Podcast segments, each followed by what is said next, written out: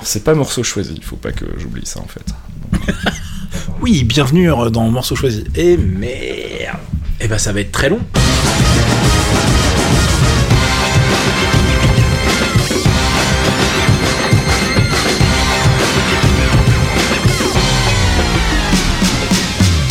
Dans le canap, première édition, avec euh, ben, un nouveau concept que j'avais envie de, de lancer euh, depuis un petit moment déjà, et j'ai traîné un peu, parce que c'est quand même une entreprise euh, bah, nouvelle pour moi? C'est une, euh, c'est un podcast de conversation, donc dans lequel je vais recevoir euh, régulièrement des invités avec lesquels je vais tailler le bout de gras pendant une heure, une heure et demie, voire peut-être un peu plus, s'il s'avère que l'invité est particulièrement intéressant. Euh, et j'avais envie de faire d'abord une émission zéro pour tester un petit peu le concept et voir si c'était viable. Pour cette émission zéro, j'ai bien entendu fait appel à mon ami Caféine, avec qui je bosse déjà depuis un petit moment, que ce soit sur Joystick au milieu des années 2000 ou bah, sur Geekzone plus récemment. Et puis c'est un ami que je connais depuis aussi euh, plus de 10 ans maintenant, donc c'est quelqu'un avec qui je me sentais relativement à l'aise pour tester un peu le concept.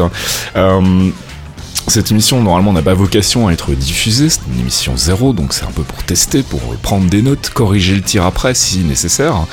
Euh, mais en tout cas, voilà, je voulais quand même la, la- la garder, en garder une trace, hein, histoire que vous puissiez l'écouter et vous faire une idée de, bah, de ce nouveau concept où on discute pépère euh, en écoutant de la bonne musique. Et on parle, bah, que ce soit de, de- du parcours de l'invité ou bien éventuellement de commentaires sur, euh, sur des sujets d'actualité qui nous préoccupent. L'idée, c'est vraiment de passer une heure et demie à discuter et puis de vous livrer ça euh, clé en main, sans montage, sans coupure, euh, brut de coffre pour voir un peu ce que ça donne. Euh, voilà, bah, j'attends vos commentaires et puis on va retrouver tout de suite Caféine dans le canap. What I do, what I do, what I do, da da do. Bon, monsieur Chaudron, on est prêt? Mhm. Oh là là, toujours. Always, born ready. Bon, en tout cas, merci d'être le premier, hein, parce qu'il fallait bien commencer par quelqu'un, et je me suis dit qu'on allait commencer par toi, vu que ça fait quand même quoi Un petit moment qu'on se connaît maintenant. Euh, Est-ce qu'on est censé dire les dates parce qu'on va faire flipper les gens quoi. Euh, J'ai envie de dire 13 ans 13 ans C'est 2000 2002, 2003 par là 2000. Est-ce que t'étais là au tout début d'ailleurs, toi? De Alors, Geekzone Euh, de Cave Zone à l'époque. Ouais, Euh. Moi, je me souviens que je traînais beaucoup sur les forums de joystick et euh, qu'un jour ça a disparu et que je me suis retrouvé. Alors, je ne sais absolument plus comment sur Geekzone en comprenant très vite que c'était ton site. Et, euh, et puis voilà, et on est rentré en contact parce que j'ai commencé à bricoler deux trois petites news euh, sur le site et euh, Exact. euh, on s'est dit tiens c'est pas mal en fait. mais ouais, mais du coup bah, on rentre dans le vif du sujet. Mais euh, Cave Zone, pourquoi? Moi j'ai le souvenir qu'à la base c'était plus un projet pour te changer les idées qu'une véritable qu'un véritable business plan Ouais, communautaire. Ah oui, il y avait. Ouais, puis, nous, nous, on est les professionnels du business plan, hein, faut jamais l'oublier. Ça, ça, ça va être notre tagline. Je pense qu'on devrait mettre ça sur le site. Geek Zone, les professionnels du business plan. Ouais, euh, écoutez-nous, comment gagner de l'argent sur le net ou pas Euh, Non, la blague, c'est qu'effectivement, euh, à l'époque, euh, c'était, euh, on était tous sur joystick.fr. Enfin, on était tous. L'équipe de joystick, il y avait une grosse partie qui était quand même sur joystick.fr pour faire des news avec euh, Agbo et compagnie. Ah, Vous étiez un des premiers sites jeux vidéo avec, euh, avec Cult à faire des trucs, Tout à fait. des trucs sur le web. Hein Bah, on était même bien avant. Bien avant J'ai Cult, pas la date de, de création de Gamecult en tête, mais bon, en tout cas, on était un des premiers à faire de la news et à mettre du contenu sur le net. Et euh, Hachette étant une boîte de visionnaires gérée par des gens qui sont réellement à la pointe du progrès. Là, je euh, mettrai des rires en boîte, ça sera parfait. euh, voilà, ils ont fermé le site. Euh, en 2001, on a su que ça allait se fermer en 2002. Ouais. Qui est donc la première année bénéficiaire du site web. Parce que donc ce sont des visionnaires à la pointe de la technologie. Euh, mais après, bon, faut se remettre dans les conditions euh, de l'époque euh, où la bulle internet avait un peu explosé à la gueule de tout le monde. euh, les magazines gagnaient plus autant qu'avant malgré tout. Enfin bon, bref, c'était compliqué. Et les mecs se sont dit, on va couper là où on peut couper, donc le site. Et puis bah du coup on s'est retrouvé orphelin et il y avait pas mal de monde sur les forums et on aimait bien glander sur ces forums. Euh, je veux dire travailler, enfin je veux dire faire du community management. euh, Ouais, L'idée c'était de récupérer cette communauté Voilà. avant qu'elle disparaisse quoi. Bah, c'était surtout voilà de refaire un espace de discussion parce que mine de rien à l'époque ça n'existait pas vraiment ou en tout cas moi j'en connaissais pas Mm, euh, où on puisse euh, tchatcher de euh, dessins animés de japonais mais aussi de musique mais aussi de séries télé alors que c'était pas encore la grande grande époque des séries télé euh, qu'on puisse faire euh, du euh, des- d'organiser des trucs live euh, Ouais. enfin vraiment un peu de tout euh, bah, s'échanger des tips sur les bécanes euh, tous les trucs euh, que on faisait entre geeks avant que le mot soit vraiment à la mode. Et, euh, du coup, je me suis dit, bon, bah, il y a des frameworks qui existent. il y avait des trucs bien, bien sales faits en PHP à l'époque qui étaient prêts à déployer. Tu mettais une skin et puis voilà. Donc, c'est à peu près ce qui s'est passé. On a bricolé un truc sur quelques nuits, euh, pendant quelques jours, euh, voire quelques semaines, parce qu'après, évidemment, c'est jamais terminé, ce genre de conneries. Mm, mm. avec Rahan à l'époque et euh, avec Titan, donc déjà au logo et compagnie. Et Mr. P aussi déjà à l'époque ou pas? Non, parce qu'en fait, je crois que on avait, ou on a certainement dû lui demander des coups de main à des moments ou de- à un moment ou à un autre, mais c'était euh, hyper. Le truc qu'on avait employé était hyper simple. J'ai oublié nom, c'est PHP. PHP euh, bébé non? C'était pas ça Non, PHP Nuke, je crois. PHP Nuke. Et euh, donc ça, c'est des trucs qui sont morts depuis mille ans Oui. maintenant parce qu'ils ont jamais su évoluer euh, à la base. Et Mais l'idée derrière était intéressante puisque c'était de faire des portails complets avec news, forums et compagnie. Mm, mm, mm. Et en 2016, si vous regardez les petits gars, d'ailleurs, je donne des idées aux programmeurs qui nous écoutent. Au jour d'aujourd'hui, tu as WordPress d'un côté, tu as un truc comme Discord de, de l'autre, euh, Mm. Discourse de Ouais. l'autre, évidemment. Mais t'as pas de t'as pas de passerelle en fait. Et t'as pas de place. En fait, il y a, il y a très, il y a aucune solution intégrée réellement propre qui existe aujourd'hui en prêt à déployer sur le marché, ce qui ne cesse de me, de m'é- m'ébahir, n'est-ce pas Mhm. euh, et du coup, on est à chaque fois obligé de bricoler un truc entre la plateforme de publishing et la partie commentaires. Et si on veut pas de commentaires à la con et qu'on veut un forum, un truc un peu plus fort comme communautairement parlant, bah t'es obligé de bricoler. Donc du coup, nous on avait mis ça en place à l'époque et on s'est dit bon bah on, part avec ça, on verra bien ce que ça donne. Et le but c'était vraiment de faire quelques news de temps en temps, partager les trucs, euh, nos coups de cœur, partager des, infos qui nous semblaient un petit peu intéressantes et sur lesquelles on voulait faire réagir les gens. Mm. Et puis euh, voilà, ça c'était le business plan. Donc il y avait absolument aucune euh, volonté d'en faire un, un taf à côté. Euh, on était tous euh, déjà sur joystick, on était tous euh, sur joypad, euh, les magazines n'étaient pas encore vendus à Mhm. l'époque. Euh, ça allait être le cas. euh, Enfin si, on était peut-être vendus, on était entre les deux. Mais moi, ça commençait à se négocier dans Ouais, le en tout cas. Ouais. moi c'était juste que à titre perso j'étais dans une phase où j'avais besoin de vraiment de m'occuper euh, parce que j'avais fait un peu n'importe quoi dans ma vie privée à l'époque. Mhm. Je voulais me, me- je voulais pas faire que du jeu vidéo en rentrant chez moi, etc. Et j'étais un petit peu, euh, ouais, j'avais besoin de m'occuper quoi. Et Ouais. c'était, c'était une époque où euh, les blogs et compagnie étaient super à la mode et euh, bah, quand t'allais pas bien, tu faisais un blog, c'était ta thérapie en fait. Donc euh, voilà, moi j'ai pas vraiment fait ça au final, mais ça m'a, ça m'a occupé et ça a plutôt bien fonctionné quoi. Alors du coup, bah, tout le monde te connaît surtout, euh, moi le premier, hein, on s'est connu via Joystick, euh, à l'époque où tu officiais sous le nom de Doc Caféine et où tu testais du matos. hein. Et ouais. Mais, mais ce qui m'intéresse aussi, c'est de savoir comment t'en es arrivé là en fait. À quel moment t'as quitté ta campagne natale C'était quoi d'ailleurs déjà la, région? Le Loir-et-Cher. Non, c'est pas ma région en vrai. C'est, euh, je suis, euh, je suis un mec des Yvelines à la base. D'accord. Je suis à Saint-Germain-en-Laye. Donc euh, globalement, le Loir-et-Cher, ça a été, ça a été un traumatisme parce que j'ai déménagé au moment de mon adolescence. C'est au moment où tu te dis, eh, je vais enfin pouvoir prendre le train pour aller à Paris. On fait, eh, en fait, on déménage, on, on va là-bas. Donc j'étais un petit peu deg. Euh, puis finalement, ça s'est très bien passé. Enfin, quand on a bougé. Euh, parce que je suis arrivé vraiment dans un trou perdu à la base, euh, donc ça m'a fait un peu bizarre. Mais euh, globalement, moi je suis revenu sur Paris. euh, je vais faire quand même une version courte, sinon les gens vont être super, mais vraiment ils vont se faire chier. Euh, je suis arrivé à Paris pour faire un stage euh, dans une boîte qui faisait de l'infographie et Mhm. faire un IUT en informatique en alternance, en fait les deux. Et, euh, et en faisant un salon pour rendre service, je sais même plus comment j'ai eu le plan très honnêtement, pour un distributeur, euh, je me suis euh, retrouvé à discuter avec euh, un gars qui m'a dit Ah, moi j'écris dans des magazines, si ça t'intéresse je te branche, t'as l'air super calé et tout sur ce truc-là, je t'organise un rendez-vous.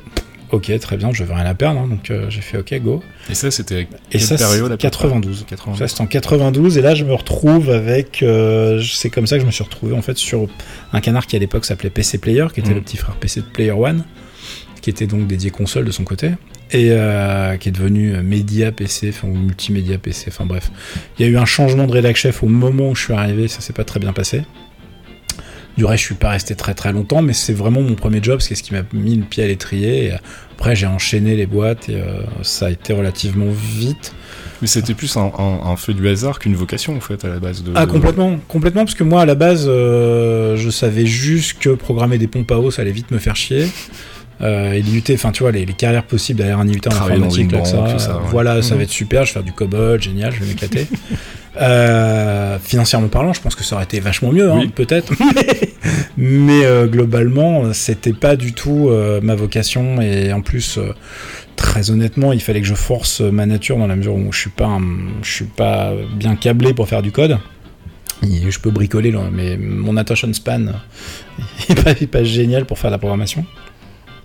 Alors que pour faire du texte écrit, je m'en sors beaucoup mieux. Mm, mm, mm. Et du coup, j'étais vraiment bon à l'école. Donc ça, je, enfin voilà, ce qui se passait, c'est que finalement, pour moi, c'était facile. Qu'on m'a filé des premiers, euh, on va dire, exercices imposés. Et quand j'ai rendu mes premiers papiers, tout le monde a dit ah bah c'est super, très bien, machin et tout. Et ça a commencé comme ça. Et en fait, je me suis à chaque fois retrouvé dans des conditions où il fallait que je tente un truc nouveau. On m'a balancé, on m'a catapulté pour faire mon premier reportage, ça s'est bien passé. Bon bah tant mieux, très bien, j'étais content. Euh, et moi, quand les gens de l'autre côté étaient contents, bah visiblement euh, ça se passait bien puisque euh, on, on me filait de plus en plus de trucs et, et des trucs nouveaux. Donc pour moi, c'était passionnant, tu vois. Mon premier reportage, c'était pour le doublage de Sam Max. D'accord. Euh, et où j'ai été voir donc euh, les gens de chez Ubi euh, qui s'occupaient de ça et c'était bah, voilà c'est topissime tu vois donc moi je suis arrivé là-dedans c'était c'était un peu magique c'était Je Noël veux faire ça comme métier. ah ouais je voilà mais attendez vous, vous me payez pour mon voyage d'accord ok non mais très bien bougez pas moi je vais faire ça faut que je bosse le dimanche de temps en temps ok pas de problème Ok, et, euh, alors après, moi, j'ai, euh, je sais pas s'il y a d'autres choses entre, mais moi j'ai un, j'ai un souvenir aussi. euh, D'ailleurs, la, la vidéo ressort régulièrement euh, sur le net, euh, cette fameuse vidéo de Micro Kids euh, où on te voit jeune et fringant euh, présenter tout le monde un- pense que j'ai 16 ans Voilà, c'est ça.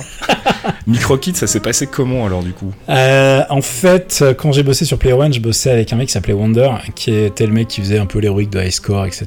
Et euh, qui s'est retrouvé euh, euh, catapulté rédac chef d'un projet de magazine en liaison avec l'émission de télé. Mhm. Euh, et qui me connaissait parce qu'il était fan, euh, il était fan, on était fan des mêmes trucs. euh, et la boîte qui allait éditer ce magazine-là faisait un canard Amiga encore à l'époque. Et oui, c'est tellement vieux qu'Amiga était pas complètement mort encore.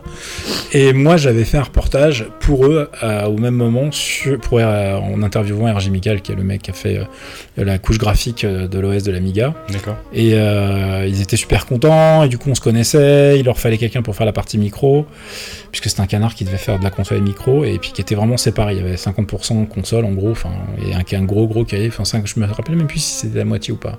Whatever. Euh, donc je me suis retrouvé sur ce projet, et je me suis barré de chez euh, PC Player euh, pour faire ça. Mhm. Et euh, l'émission, enfin, c'était un projet conjoint avec l'émission de télé, donc je me suis retrouvé rédac chef de l'émission de télé pour préparer euh, les plateaux, euh, de quoi on allait parler, enregistrer les images, etc. Et en même temps m'occuper du magazine. Donc euh, bah, tout était nouveau pour moi, c'était une opportunité géniale, Ouais, c'était bien payé, je fais aller go. Donc j'ai beaucoup moins dormi, mais j'étais jeune. Donc c'était ça encore n'a pas gérable. duré. Ça n'a pas duré. Ouais, ouais, non, mais là, j'ai vieilli, j'ai pris, j'ai pris quelques années en quelques mois, on va dire. Et, euh, et du coup, euh, c'était une super expérience. Mais c'est donc cette vidéo vient du, ben, je sais même pas parce que moi j'étais même pas censé passer normalement hein, dans, dans, dans, dans l'émission et il fallait quelqu'un pour expliquer la PlayStation. Et j'en ai fait plusieurs en fait, mais je sais pas pourquoi il y a que celle-là qui tourne. Euh, ben, j'étais pas meilleur dans les autres, hein, je te rassure. Ça va, t'es très serious business, mais euh, Ah ça ouais. passe tout à fait bien. Quoi. Ah bah il euh, fallait à l'époque, hein, c'était- ah, ah. on n'était pas, on n'était pas méga funky. Et euh, je me rappelle plus du tout euh, dans quelles conditions, mais en gros on a dû venir me voir en salle de déroge, genre mais euh, Arnaud faut que t'expliques la PlayStation, machin, go quoi. Et j'ai fait bon bah voilà quoi. Mais J'étais plus à ça près, on va dire que j'étais dans un état d'esprit à l'époque. euh, pff, ouais, euh, le téléphone sonne, on m'appelle, j'y vais quoi. ouais, essayons tout. Donc euh, ça s'est passé comme ça. Mais après, pour la petite histoire, le canard a duré six mois. Mhm. Et moi, ça a été euh, un peu la période euh, clé, puisque j'étais appelé pour notre... ouais, vous vous foutez pas de ma gueule, c'est vraiment très vieux. hein. Euh, j'étais appelé pour le service militaire. Et le Ok. cadenas, en fait, est parti en fumée. Au... Moi, je suis resté que 15 jours au service militaire, une, une histoire que je ne- n'expliquerai pas. Euh, On, le- on le gardera pour le, le- la fin de l'émission euh, en off. hein. Ah non, je suis acteur studio, j'ai été très très bon sur ce coup-là. Et euh, résultat des courses, bah, je me suis retrouvé quand, sans boulot en revenant, puisqu'ils ont réussi à planter la boîte pendant que j'étais pas là. Je dirais pas que j'étais indispensable, hein, ça n'a rien à voir, c'est un peu les patrons qui sont barrés avec la caisse. C'est ça. Donc euh, en rentrant, je me suis dit, bon bah qu'est-ce que je fais Pigiste, machin, comme ça. Et c'est comme ça que j'ai commencé vraiment à piger dans plein de magazines. Euh, J'ai écrit dans euh, plein plein plein de trucs pendant quelques années, quoi. Et en joystick, ça commence quand du coup? Il y a, ah Joystick, non, il y a- il y a- il y a autre chose avant il y a avant, il y a RTL avant, Il y a en fait. RTL. ouais, Parce que RTL. bah oui zut alors. Non mais du coup comme je, quand je bossais dans plein de magazines, un des canaux dans lequel je bossais c'était SVM Multimédia. Ouais. Et dans SVM Multimédia il y avait un mec dont le nom va pas me revenir évidemment là maintenant alors que je ne connais que lui, qui lui venait de commencer une euh, série d'émissions pour Canal+. Mhm. Et nous le téléphone sonne et c'est RTL qui veut quelqu'un pour parler de, euh, je crois que c'est Duke Nukem 3D à l'époque. Euh, Déjà. Déjà. Et euh, le mec dit bah vous êtes mignon mais moi la radio ça m'intéresse pas trop. Mhm. Je vais plutôt m'occuper de mon émission de télé, j'ai pas le temps. euh, et là, il lève la tête, mais vraiment, hein, euh, il y avait un con dans la pièce, c'était moi.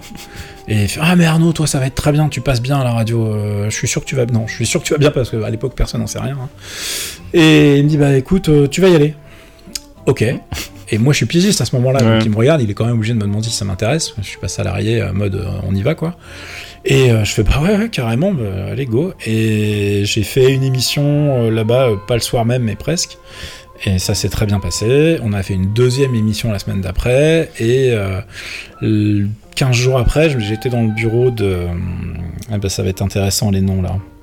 Du patron. Non, non, non, non, non. Ah bah non, oulala, c'est bien après. hein. C'est vrai Ouais, parce qu'en fait, l'animateur qui était avec moi, c'est un mec des infos qui est toujours en activité, qui est pas méga funky, qui s'appelle Fabrice Lundy, qui était euh, qui est euh, hyper sympa au demeurant, mais euh, qui était qui était pas hyper intéressé par le sujet plus que ça. hein. Il Mhm. faisait ça parce que on lui c'était un peu une commande aussi lui de sa direction. Et euh, C'est marrant, je t'interromps, mais j'ai l'impression qu'on a vécu la même chose à la RTBF à l'époque où moi je bossais. C'était vraiment le côté. euh, Ouais, ok, on va faire une émission sur les jeux vidéo et sur les nouvelles technologies parce qu'il faut, mais euh, personne vraiment dans les hautes sphères y croyait quoi. Ah bah, euh, ah, ouais, moi, ce qui m'a sauvé, c'est le nom me revient. En fait, le, patron des infos à l'époque, c'était Olivier Mazerolle. ah bah oui. Et Olivier Mazerolle est un fan de jeux vidéo, ce que peu de gens savent. Mhm. Et du coup, ce qui s'est passé, c'est que lui voulait ait, euh, quand il a entendu l'émission et vu l'audience, l'audimat de l'émission euh, habituelle, Mhm. il s'est dit, mais attendez, euh, en fait, on va faire ça tout le temps. Donc je me retrouve convoqué dans le bureau d'Olivier Mazerolle, et euh, le mec me dit, bah c'était très bien hier soir, euh, est-ce que ça vous branche de faire ça tous les soirs Bah, Je fais, bah euh, oui, très bien. Et puis moi je le regarde, j'étais super gêné, mais je fais, mais il y a une émission à ce temps-là quand même, normalement. Puis là il me regarde un peu surpris, il fait, non mais ça c'est pas votre problème, c'est mon problème. Ok. Ambiance. Donc là, d'un coup, tu comprends tout de suite comment ça fonctionne. Donc je, je me suis retrouvé imposé euh, à Fabrice Lundi euh, tous les soirs euh, très très vite. C'était pas le premier projet d'ailleurs. Avant, il voulait me faire. on a fait un test. Il voulait me faire faire une capsule avant le journal de 20h ou après le journal de 20h que j'aurais enregistré une fois par semaine. Et puis ça fonctionnait pas tellement bien. On n'était pas content des essais. euh, et puis c'était, on voulait vraiment une interaction avec les auditeurs. Enfin, on voulait, ils voulaient finalement une interaction avec les auditeurs. Donc ils ont changé leur fusil d'épaule euh, au passage, ce qui donc a donné une ampleur euh, incroyable au projet. Et c'est comme ça que j'ai commencé, je me suis retrouvé catapulté sur le truc. Et Zegut c'est venu bien après dans la mesure en fait où Zegut faisait l'émission d'après Mhm. sur la musique et venait euh, foutre la merde dans la nôtre avant parce que ça me faisait marrer et lui pour le coup là ça l'éclatait donc ça alors, il se plaçait et en même temps ça le faisait marrer donc moi quand on m'a demandé mes recommandations pour l'année d'après puisque j'étais rédac chef de l'émission en fait officiellement euh, enfin de mes sujets parce que Mhm. le chef était quand même censé être Fabrice euh, bah du coup bah on a switché et je me suis retrouvé euh, je me suis retrouvé euh, avec Zegut l'année d'après puisque j'avais dit ça serait pas mal qu'on fasse ça avec un mec un peu plus fun machin etc Et c'est faisait déjà une émission orientée. Pas du tout. D'accord. non non lui il faisait vraiment un truc full Musical, musique ouais, ouais. et il avait envie d'un peu de, de changer Mhm. et du coup il avait encore des je sais, je sais même plus si pendant qu'on faisait plugin est-ce qu'il avait parce que donc l'émission s'appelait plugin je sais plus du tout s'il avait une émission musicale encore en même temps ou pas mais nous on faisait les on faisait moite moite C'est-à-dire Mhm. qu'il y avait vraiment les sujets et il y avait des disques euh, assez régulièrement. Hop, on prenait des auditeurs, un sujet, des disques, etc. Donc c'était, euh, c'était, je pense, assez easy listening et Mhm. on a, on a bien, bien, bien monté l'audience pendant ces temps-là, pendant cette euh, période-là, pardon. Et euh, derrière, ça a duré trois ans. Ensuite, c'était moins à la mode. Ils ont voulu faire une émission full web. Moi, ça m'intéressait pas du tout. Mhm. Donc je leur ai dit, bah écoutez les gars, euh, moi, pour aller interviewer des mecs qu'on décide sur les perroquets, euh, franchement, j'en ai rien à foutre. Donc euh, les mecs étaient hyper surpris parce que bah tu quand t'es à RTL, tu claques pas la porte quoi. Ouais, C'est, ouais, ouais. les mecs ils sont ils avaient jamais vu ça. Et moi j'étais payé à l'année donc pff, en tant que pigiste dans l'âme, ça me choquait pas plus que ça d'aller faire des piges ailleurs en me barrant de chez eux. Et du coup, je me suis barré. C'est Bertrand Amar qui a pris la suite euh, en faisant l'émission Full Web avec Zegut que moi qui que je voulais pas faire. Mhm. Et moi, je suis retourné euh, bosser dans la presse pro euh, chez PC Expert, en fait. Et c'est, euh, ça a été euh, 4 ans de ma vie, à peu près 3 ans et demi, en fait. Mais je suis resté aux infos. je faisais encore des sujets pendant, pendant un moment. Après, pour Olivier Mazerol, justement, qui m'utilisait pour faire chier les variétés, parce qu'il y avait une guerre de clochers, évidemment, RTL, c'est des, guerres internes sans arrêt. Et t'avais les variétés contre les infos. Et voilà, moi j'étais un pion parmi d'autres. euh, Et, et Mazerol était très très content de faire chier les variétés en m'imposant, euh, en étant des infos, quoi. Bref. Et c'est comme ça que ça. Enfin, j'ai fait pratiquement un an de plus euh, aux infos sans réelle, légitimité finalement. Mm, mm, mm. Alors avant qu'on revienne à la, presse écrite justement et à la période joystick, il y a, je sais pas du tout à quel moment de la timeline ça se situe, mais j'ai découvert il y a pas très très longtemps que tu avais fait une interview d'un personnage quand même relativement emblématique d'une certaine firme à la pomme à un moment donné de ta carrière et cette histoire je la trouve assez rigolote. C'était RTL justement. Ouais, c'était RTL en fait. Ouais, Bah, comment ça euh, s'est passé ça? Parce que ça c'est un peu foufou quoi. Bah c'est non, c'est enfin c'est pas très foufou, c'est que moi j'étais parti euh, via Apple, euh, j'étais parti à Boston pour l'Apple Expo, non pas l'Apple Macworld, Mhm. voilà c'est mieux en anglais. L'Apple Expo c'est en France, Euh, donc euh, Macworld, euh, année que je n'ai pas parce que là tu me poses la question dépoté, je n'ai pas mes notes, bravo. Euh, mais du coup C'est l'époque où on a eu Bill Gates sur écran géant Ouais. annonçant le retour de Office. Sur Mac. hein. sur Mac. Donc il y a la vidéo sur YouTube où vous pouvez entendre une salle remplie de mecs faisant ouh. C'est genre le démon qui apparaît sur écran ça. géant. Et alors que bon, c'est un moment, c'est un tournant de l'histoire pour Apple en finale. Un, un. Euh, et c'était euh, l'année d'après quand il y a eu l'Apple Expo.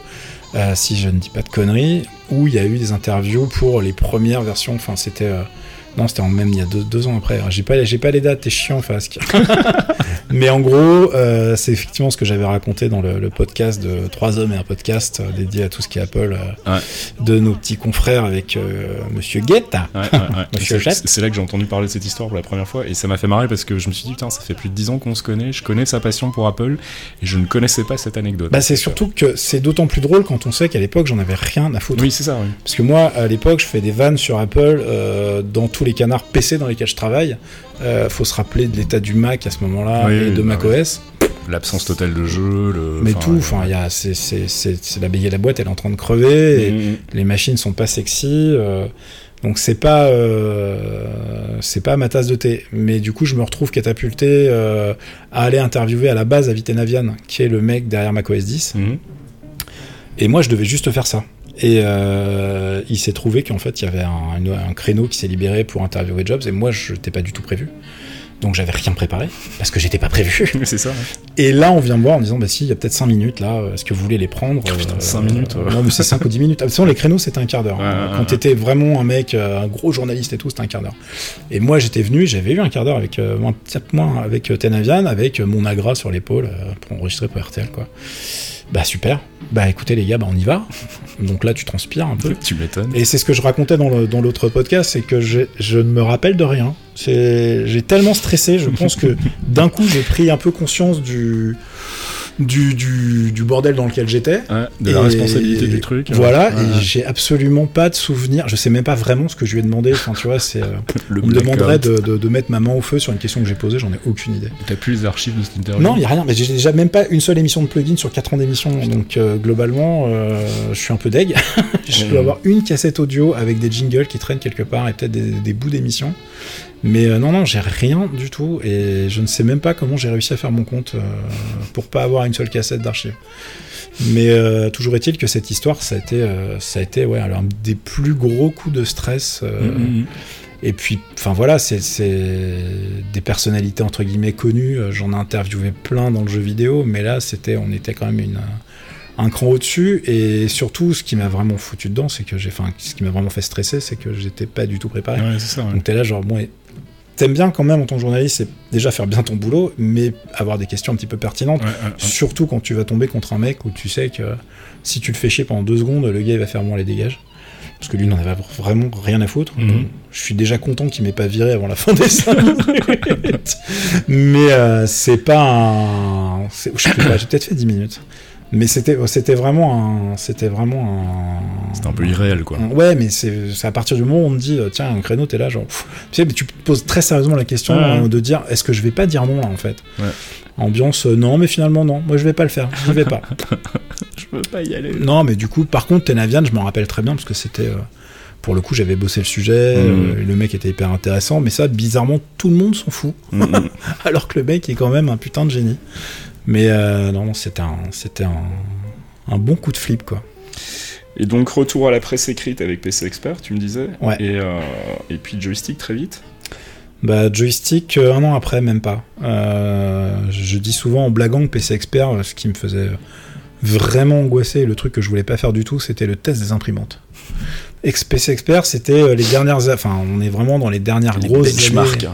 Voilà, on est dans les dernières grosses années de la presse pro avec les benchmarks de Maboul. Mhm. Euh, faut savoir que c'était encore des, des boîtes qui avaient les moyens d'avoir euh, des, Des labos. des, des labos avec Ouais. des bancs de test. On testait des serveurs à l'époque avec plein de machines qui simulaient l'activité d'une PME, enfin des trucs que tu retrouveras plus jamais avec la presse web, euh, qui n'a absolument pas les moyens de se payer déjà un serveur. Donc euh, là, c'était euh, hyper intéressant. Toi, en tant qu'acheteur, tu pouvais avoir dans le magazine, euh, voilà, tu vas acheter une imprimante, tu achètes le numéro des imprimantes de l'année, tu sais exactement laquelle faut prendre. Mhm, mhm. Et c'était vachement bien, sauf qu'à tester, je te raconte pas quel bordel c'était, tu veux absolument pas être embauché pour faire ce truc-là. Et moi, je suis arrivé après le numéro des imprimantes qui sortait en été, et je suis parti juste avant le, pre- le, le, le- le- celui de l'année d'après. Donc euh, j'ai dit souvent que j'ai réussi à passer entre les balles. Et euh, tout le reste était hyper intéressant. J'ai réappris à écrire euh, grâce à ce canard. Ouais. C'est là que tu bossais avec Xavier ou pas du tout? Pas du tout. Ah.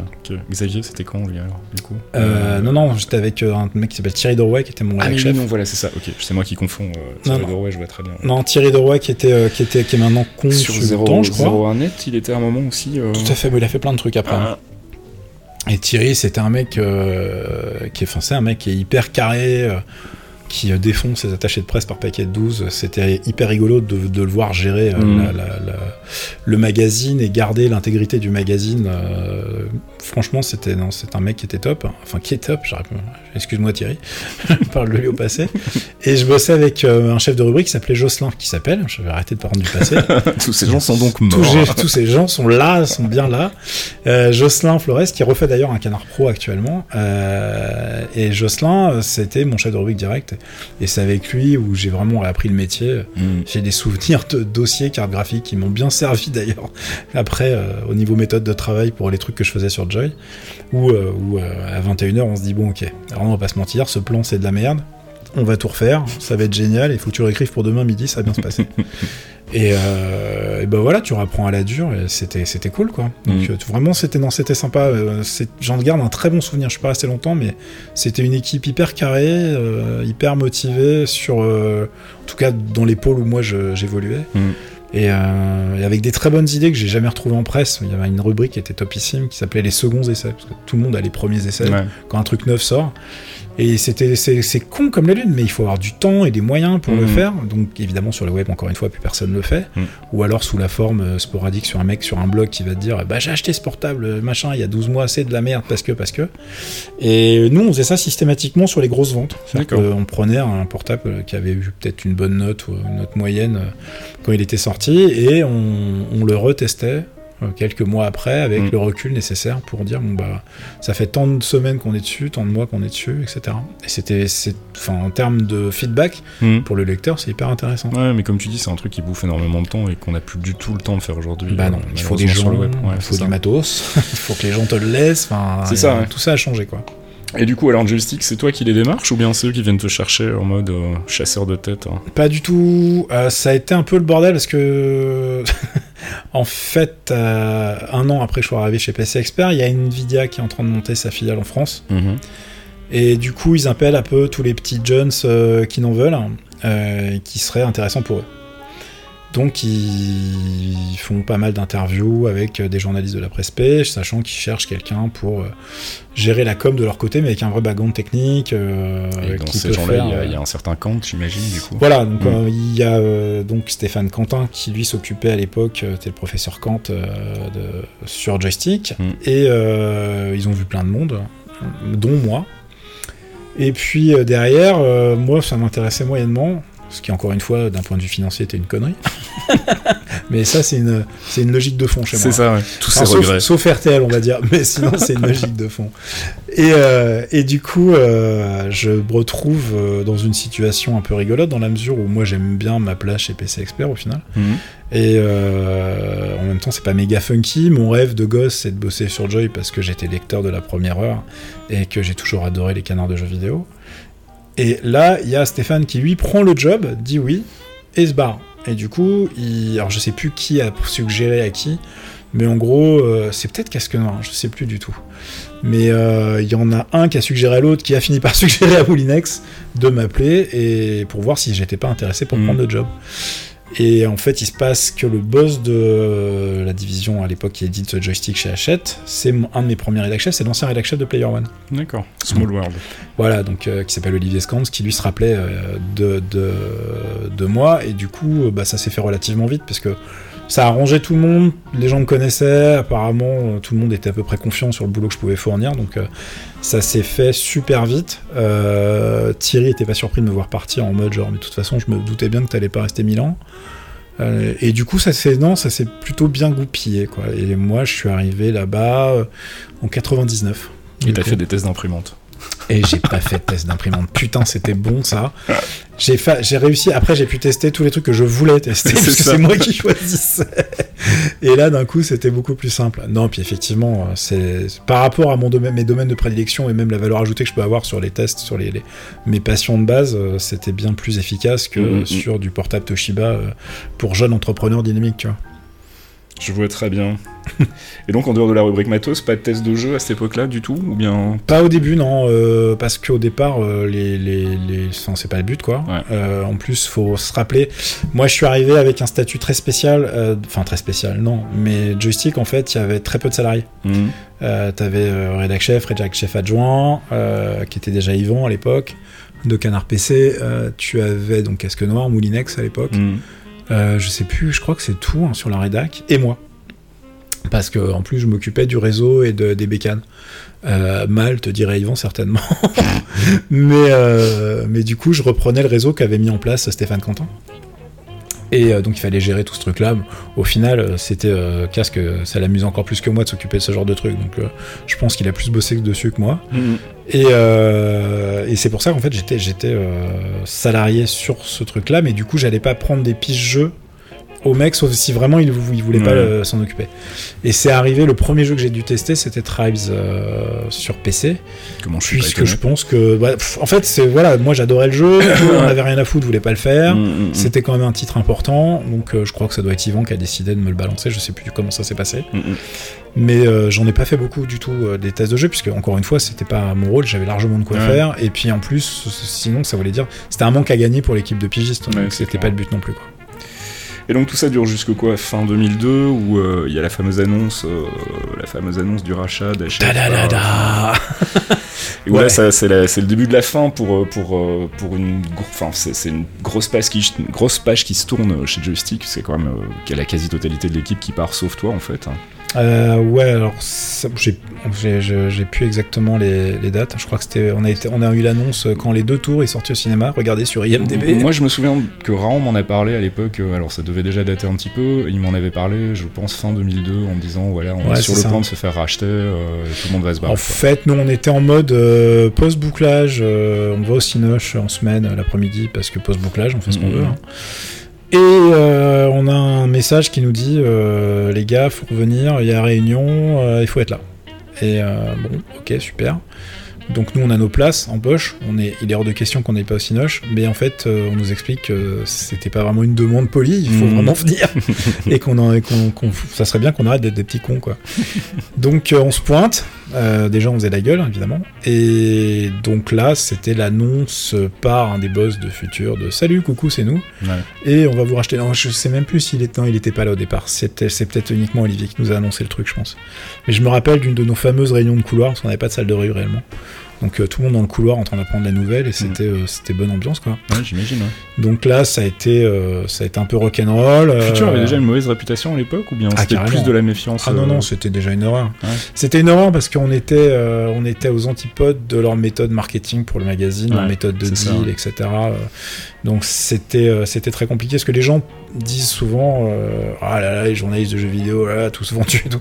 C'est, c'est, c'est hyper injurieux pour nous dans la mesure où c'est une image qui a été véhiculée par quelques personnes et qui si tu regardes la globalité de la presse sur la durée de la presse euh, de Mhm. jeux vidéo, et sont une minorité au final. Mais, mais ils ont réussi quand même à foutre une ambiance euh, assez bof, on va dire. Donc euh, nous, on a été euh, bah, un peu secoués, et puis euh, derrière, tout le monde a bien compris que c'était aussi l'occasion de se barrer, parce que donc il y a la clause de cession, Session. Ouais, c'est ça. Ouais. qui, euh, qui était ouverte. Juste expliquer ce que c'est pour les gens qui connaissent pas. ouais. Mais, en gros, quand, quand une boîte de presse est rachetée, on a le droit de demander à être viré avec tous les bénéfices qui vont avec. les indemnités. à partir avec les indemnités, le chômage, etc., puisque nous sommes pas en accord avec la personne qui Voilà. etc. Donc euh, ça, c'est un réel avantage. Mhm. Et du coup, euh, il y a plein de gens qui ont décidé de se barrer, dont bah, toutes les, quasiment toute l'équipe des anciens, Mhm. parce que eux, ça faisait 10, 15 ans qu'ils étaient là, donc en termes de- d'indemnités, etc., ils étaient hyper euh, larges. Mm. Et ils avaient déjà en tête un plan possible de faire leur propre boîte, etc. Donc ça, c'était le début de Canard PC, Ouais, très ouais. très vite derrière. Ouais. Et comme il voulait se barrer relativement vite, ça, il fallait pouvoir euh, se dire, enfin faire ça proprement et refiler le bébé euh, à futur en disant, bah regardez, on vous laisse quand même un ancien, nanana, machin. Mais toi, Et moi, qu'est-ce qui ça t'a faisait- convaincu en fait euh, Bah moi, ça faisait 5 ans que j'étais là, même pas. Ouais, donc, Non, c'était même pas indemnité, quatre ans. c'était pas ça. hein. Moi, j'étais, voilà, j'étais en- financièrement, c'était pas rentable pour Ouais. moi de me barrer. Mm, mm. Euh, donc moi, j'ai réfléchi, je fais bon, c'est un putain de challenge, Mhm. ça tombe bien, ça je l'ai pas fait encore. Et c'était réellement un des rares trucs que j'avais pas fait. Puis j'avais encore le goût un peu amer de Micro Kids euh, qui s'était fini sans que je sois là. Enfin, Mm, mm. C'était, euh, c'est un truc qui m'avait bien plu et j'avais pas réussi vraiment à, à m'en, occuper. Puis j'étais vachement trop jeune aussi. Mm, mm. Et du coup, bah, j'ai fait OK, Banco. Euh, c'est Casque qui est venu me voir, qui était rédac chef, je crois déjà à l'époque. Enfin bon, moi, je sais plus les postes exacts, mais Mm. qui est venu me voir en me disant bon, écoute, si ça t'intéresse, moi, j'en parle à, à Futur et, euh, et- et voilà, et on enchaîne. Et c'est exactement ce qui s'est passé. Moi, je me suis retrouvé en réu avec euh, toute la crème de la crème de chez Futur. Mhm. Et euh, je leur ai fait mon speech euh, en mode genre ah, ça va trop le faire, ça va être génial. Bon évidemment à ce moment-là je fais de l'huile et j'en ai aucune idée. hein. Ouais. Mais euh, bah t'y vas ou t'y vas pas comme dirait l'autre sens. Tu vas pas te pointer en rire en disant oui ça va être très compliqué. Enfin si tu dis que ça va être super compliqué au moment où tu dis ton salaire, mais sinon. Mhm. Et, euh, et du coup ils ont dit oui incroyablement. Mhm. Et ça s'est plutôt bien passé. Et après, on va dire que j'ai eu beaucoup de chance qu'il a fallu monter l'équipe. Ouais. C'est là qu'un certain Belge est arrivé. et oui, oui. Alors, c'est ouais, est arrivé, mais pas tout de suite en fait. Non, hein, parce non, que moi, je me souviens que, euh, alors, tu me corrigeras peut-être sur les- les dates, mais j'ai l'impression qu'on en a qu'on en a parlé à un moment au début de l'année euh, 2003 où euh, tu commençais à former ton équipe, à chercher des gens et tout, et où tu m'as, euh, où moi je t'ai dit à ce moment-là, mais tiens, ça t'intéresse pas d'avoir un pigiste live from Belgium euh, parce que moi ça me branche, et tu m'as dit non, euh, je préfère travailler avec des gens qui sont sur place, etc. Et où moi j'ai pas creusé plus loin à ce moment-là en me disant ok, euh, bon ça le fait pas, ça le fait pas, c'est pas grave, euh, mais be another time quoi. Et euh, et après, je suis revenu te poser la question quelques mois plus tard en mode alors ça se passe bien, ton équipe, machin, t'arrives à trouver les gens, et où tu m'as balancé un truc du style euh, ouais, ça se passerait encore mieux s'il y avait un Belge qui voulait bien se bouger le cul. et où en gros, je me suis dit tiens, mais c'est vrai finalement, pourquoi est-ce que je pars pas euh, T'étais pas là dès les premiers numéros? Non, non, je suis arrivé en septembre, moi, euh, je suis pas arrivé sur le premier en fait. Le tout premier, j'étais pas encore Ah là. oui. Mais alors tu vois, c'est la mémoire. hein. C'est moche de vieillir parce que je me rappelle absolument pas. Et du coup, en fait, euh, ouais, on a eu une petite phase où je t'ai envoyé deux trois tests euh, pour voir quand même, pour être sûr que j'écrivais pas de la merde, hein, parce qu'il faut quand même pas non plus euh, engager n'importe qui. Et ça s'est bien passé. Je me souviens d'un test de Tomb Raider avec une vanne récurrente d'ailleurs. Un peu sexiste quand même maintenant que j'y repense, j'en suis pas super fier. Mais oh, en tout cas ça m'a permis de décrocher le job et, euh, et puis j'étais jeune à l'époque. Euh, tout ça, c'est derrière moi. Et, euh, et puis après, ouais, tu m'as, je, crois que tu m'as appelé le, genre le 15 août pour me dire, ok, c'est bon, euh, j'ai dealé ton salaire, machin. Moi, je suis arrivé au Royal, j'avais rien à faire, mon salaire était dealé, mon poste était dealé. euh. Et 15 jours après, j'étais, euh, j'étais à Paris avec mon sac à dos, en attendant de pouvoir trouver un appart, ce qui été un peu compliqué aussi. Mais euh, donc ouais, j'ai pas fait le premier numéro qui a été euh, qui est sorti en septembre et qui a été écrit en août. Moi, je suis arrivé vraiment le 1er septembre. Et pour m'accueillir, tu m'as accueilli euh, les bras ouverts avec un test d'un jeu ultra facile à tester en fait, surtout quand tu débutes. T'es Evenline. Ah putain, j'ai fait ça bien moi. Ouais. Ah mais oui, je savais pas. Mon premier test c'était Evenline et moi je connaissais que dalle au MMO à l'époque euh, et du coup euh, j'étais en, en pleine confiance euh, à ce moment-là où je me suis dit putain est-ce que j'ai pas fait une connerie? Est-ce que je suis vraiment fait pour ce taf? Mais, Non, mais personne ouais. n'est fait pour tester online. Ouais, non, c'est clair, mais surtout qu'en plus, il fallait le tester genre en 3 jours, alors que c'est un MMO, c'est genre Non mais truc que tu passes des semaines dessus les avant. Tu sais, t'expliques le truc de Alors c'est dans l'espace, il y a des vaisseaux, C'est pas très rapide, et je me suis perdu. Vous aimez Excel J'ai fait exploser mon vaisseau 4 fois, mais ça a l'air bien, on va mettre 7. mais euh, Voilà, ouais. vous voyez professionniste des testeurs de jeux vidéo, bravo. Ah oui, faut, et alors on vous raconte pas tout encore. Mais euh, non, mais voilà, et donc oui, effectivement, ça a été, euh, ça a été aussi pour moi, du coup, le début d'un rêve de gosse aussi, de venir bosser, bosser chez Joy, et je me souviens que à l'époque, c'était, euh, j'avais plus l'impression d'être là pour dépanner un pote qui m'invitait à bosser dans son magazine pour, pour le fun, et par moments, je vais me pincer en me disant quand même, mais oui, en fait, c'est mon taf là, je suis payé pour ça et tout, c'est quand même plutôt cool. Et, euh, et on a été, euh, enfin moi j'ai un souvenir en tout cas de cette période-là où on était quand même, euh, on avait une paix royale quoi. Enfin où tu faisais quand même plutôt bien le tampon entre la direction de Futur et nous. C'était mon boulot. On Full avait time. un, ouais mais c'était pas le cas de tous les RC à l'époque et on avait notre réseau informatique à nous avec tous les ports ouverts alors que les autres avaient des machins super verrouillés, on pouvait pas aller sur IRC. euh, Ah machin, non, j'avais gueulé très très fort dès le début en fait. Mm, mm, Du mm. coup, ça avait vachement aidé. Mais ouais, je considérais vraiment que mon taf c'était de faire le tampon avec l'équipe, puisque la direction de futur n'ayant aucune euh, notion de quoi que ce soit en termes de, de magazine, de, de marketing, enfin les mecs étant ouvertement enfin mauvais de mauvaise foi. Non, et puis même en termes de méthode coup, de travail, ils comprenaient pas du tout le fait qu'on pouvait pas être là le matin à 9h et partir à 17h et écrire des super papiers dans les journées comme ça sur, le, ça. sur, le, sur le spot quoi. Donc du coup, j'avais j'avais expliqué au mec, fait, tant que ça sort à l'heure, vous me Oui, faites pas ça. chier, ça Mm. sort. Le jour où on se rate, vous aurez le droit de, m'engueuler. Et donc on a fini des fois un peu à l'arrache, Mhm. certes, comme tout le monde en fait. Mm, mm, mm. Même ceux qui essayent d'avoir des horaires pour faire style. Euh, mais euh, non, non, on s'en est plutôt bien sorti. Et ça a été, euh, ça a été un peu rock'n'roll parce que bah, moi, c'était aussi nouveau la gestion d'équipe. Mhm. J'ai pas fait que des, bo- des bonnes choses de ce côté-là, loin de là. Et du coup, ça a été, ça a été hyper formateur. À tous les points de vue, euh, du côté deal avec les éditeurs, relationnel, etc. Mais il y a des Mais moments en amont où tu t'es dit euh, finalement je vais pas y aller en fait, ou t'as douté, ou bien Non, je vraiment me ça a juste. été, euh, Non, je, le- de- du côté du boulot, euh, j'ai vraiment. C'était c'était des challenges hyper intéressants. À aucun moment, je me suis dit, c'est mort. En, en plus, c'est con, tu vois, mais ça correspond à un moment où moi, déjà, dans ma vie privée, mm. j'étais super zen et tout, Ouais. tu vois. Donc du coup, j'étais vraiment euh, armé euh, pour bouffer de la merde au bureau bureau en me disant ok c'est compliqué mais on y va. Et puis c'était en train de faire joystick donc même si c'est compliqué Oui, c'est ça, et même si tu bosses pour des cons, euh, t'as pas envie de, de- de lâcher le morceau. Et il y avait des gens qui étaient bien, mais qui étaient, qui étaient pas forcément, enfin, je veux dire, pas forcément mauvais, fondamentalement, psychologiquement parlant, Mhm. tu vois, qui étaient, qui étaient mal renseignés ou qui étaient pas intéressés finalement par le sujet, qui étaient un peu là pour des raisons. Euh, Bah, on avait un éditeur qui venait de la pub déjà et qui s'intéressait pas du tout aux jeux vidéo. euh, Ah bah voilà, donc euh, ça, ça compliqué. voilà. C'était On compliqué, le- on le mais- citera pas, mais euh, mais il y avait, mais à tous les niveaux, il y avait, je me rappelle, une chef de fab qui était catastrophique sur plein de trucs, mais qui était pas foncièrement mauvaise. C'est ça, ouais, euh, c'était juste pas c'était pas une mauvaise femme, tu Ouais, vois, elle était pas méchante. Elle était juste, elle était juste à côté de ses baskets sur certains trucs, et des fois, il fallait un peu secouer le cocotier pour que ça avance. Et de ce côté-là, c'était plutôt des challenges intéressants, donc euh, c'était euh, motivant en plus euh, au final, au bout d'un- d'une année, d'avoir une super équipe avec Fumble, avec toi, Atomic, avec Atomic, salut si Puis tu il y a nous écoutes. Vin qui est venu nous rejoindre. Ah bah, Yavin, il était pas venu, mais enfin, toi, tu le gérais à distance à Ouais, l'époque. et puis, notre ami Sid pour toute la partie réseau. Et ce bon vieux TBF qui faisait des solus que j'ai jamais compris comment c'était possible de faire des solus aussi détaillés en aussi peu de temps. Ah putain, mais Ce- TBF, ce quoi. garçon était, euh, était Pour la impressionnant. pour l'anecdote, en fait, on n'avait pas de Google Images n'existait pas à l'époque. Mm, mm, mm. Et euh, de temps en temps, on se disait mais si, c'est comme le jeu là, par exemple avec le vaisseau avec les lasers bleus. Voilà, ça c'était les infos. Il y a un vaisseau, il y a des lasers bleus. Et deux minutes après, il avait la réponse. Ah non non, on disait à TBF, il te regardait, il fait ouais c'était bidule. Euh, ouais bah ouais si c'est ça ouais. C'était quel numéro? Bah ça faut regarder hein, quand même. Qu'est-ce qu'il est devenu TBF Je sais pas, il bosse- je crois qu'il est à Angers, mais je sais absolument pas ce qu'il fait. TBF, si tu nous écoutes, hein, donne des news. Voilà, on est sur euh, Twitter, les réseaux sociaux, euh, c'est les trucs modernes, tu devrais essayer. Sinon, on a un petit site qui s'appelle Geekzone, tu peux venir aussi faire un tour. On en reparlera tout à l'heure de ça. Mais, euh, mais du coup, ouais, donc joystick, forcément, ça s'arrête un jour parce que toutes les bonnes choses ont une fin.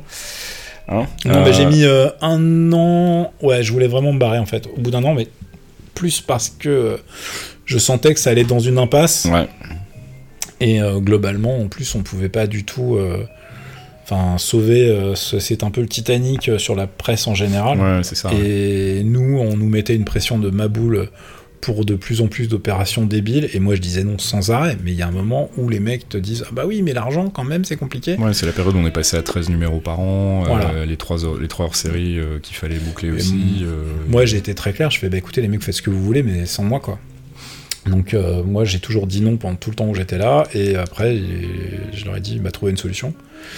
Euh, donc on a trouvé une solution Mhm. qui était un peu rock'n'roll où ils ont refait n'importe quoi mais euh, sachez juste que je suis parti dans d'excellentes conditions parce qu'ils sont incompétents hein. mais sinon ça serait ça aurait pas ça aurait pas été aussi avantageux pour moi et du coup moi je suis sorti de là euh, en 2006 Ouais, c'est ça, un an avant moi. Moi, je suis resté encore un an, je me suis encore un peu accroché aux branches, et puis, euh, et puis c'est clair qu'au bout d'un moment, on m'a fait comprendre que, que, que la porte était là et que, que je commençais, enfin, que j'étais trop cher, en fait, je pense surtout à l'époque, parce que tu avais Tu quand même être trop chiant hein, aussi. et je devais probablement être trop chiant aussi.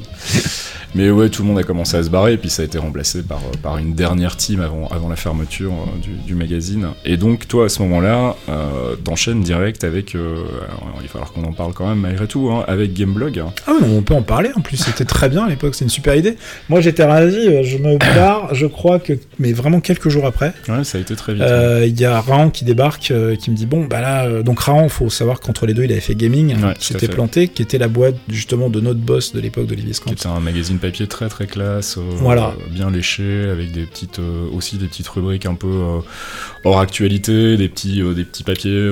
Mais c'était hyper haut de gamme, c'était Ouais, c'est c'était hyper haut de gamme et ça, ça aurait pu fonctionner. Ça a été, il y a eu des problèmes de distribution, la boîte a été gérée un petit peu. bah, c'est compliqué quand tu passes de chef chef euh, chez Hachette, mais t'es pas ta boîte, tu vois, Mhm. donc il y a des problématiques qui sont pas les mêmes. Et euh, voilà, et je pense que même en termes de management derrière, bah, c'est un vrai métier. Et je sais pas comment ça s'est passé en interne, je n'y étais pas, donc euh, Mhm. voilà. Mais il y avait mon pote Chris, euh, Chris Fighter, qui est aussi sur Geekzone. Salut Chris. Euh, il ça a été, ça a été un peu mouvementé pour eux, mais bref, du coup, ce truc-là s'est arrêté abruptement. je crois qu'ils s'y attendaient pas trop d'ailleurs.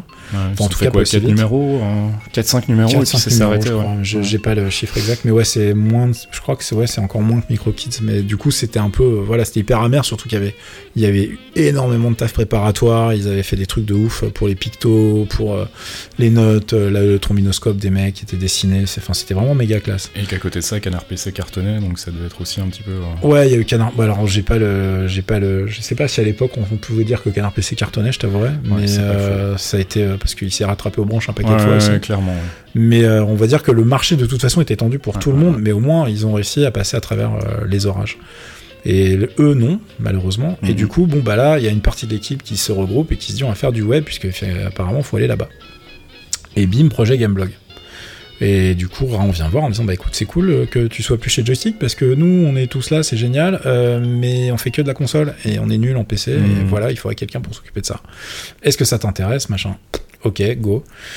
Et euh, moi, j'ai bossé sur Gameblog en fait pendant toute ma période de chômage. Mhm. Donc, euh, on a bossé, c'est moi qui ai mis en place les podcasts. euh, personne savait comment on enregistre, moi non plus. euh, ben, il a fallu comprendre comment ça marchait, quel putain de micro acheter, enfin, tu vois, ce genre de conneries. Faire des montages, etc. Et puis, euh, bah, écrire, on savait faire, mais euh, donc on a fait refaire euh, tout le site, il fallait le développer, il fallait mettre en place un semblant de com pour se faire connaître. Donc ça a été, non, ça a été, un- ça a été du gros boulot. Et au bout de deux ans, tout, le, tout le monde se retrouvait, enfin moi le premier, mais nos périodes de chômage, etc., s'arrêtaient. Et donc là, il fallait se décider en se disant, ok, qui fait quoi au niveau, du, au niveau de la rédac et, moi, donc déjà à ce moment-là, je suis bon, le business model, faire de la news par paquet de 50, euh, ça va pas me passionner. Quoi. Ouais, c'est ça le projet à la base était assez différent de ce que ça a donné finalement. hein. C'était plus, c'était plus une idée de blog. euh, Non, euh, non mais la en fait, le nom a toujours été relat- le nom était bien pour rester en tête et Ouais, etc. mais c'était le- relativement trompeur parce que moi, en fait, même moi, je me suis fait pas fait avoir entre guillemets, mais Raon avait vraiment quelque part dans sa tête déjà une idée. euh, il me corrigera s'il veut dans les commentaires, mais euh, une, euh, une sorte de game cult avec euh, du premium qui n'existait pas chez Gamecult à l'époque, Mhm. si tu veux. Mais il voulait un truc avec des interviews de ouf, des papiers de fond, et donc l'obligation de faire de la news parce que bah, c'est ce qui fait quand tu es sur un business model pub, ouais. voilà, c'est ce qui Mhm. fait le trafic et tu es obligé de passer par là. Et, euh, et on a fini par. euh, bah, ça a été hyper compliqué parce que bah, ça veut dire du temps, ça veut dire des moyens. Les papiers de fond faisaient pas forcément autant d'audience, faisaient de l'image, mais faisaient pas forcément autant d'audience qu'on aurait voulu. Mhm.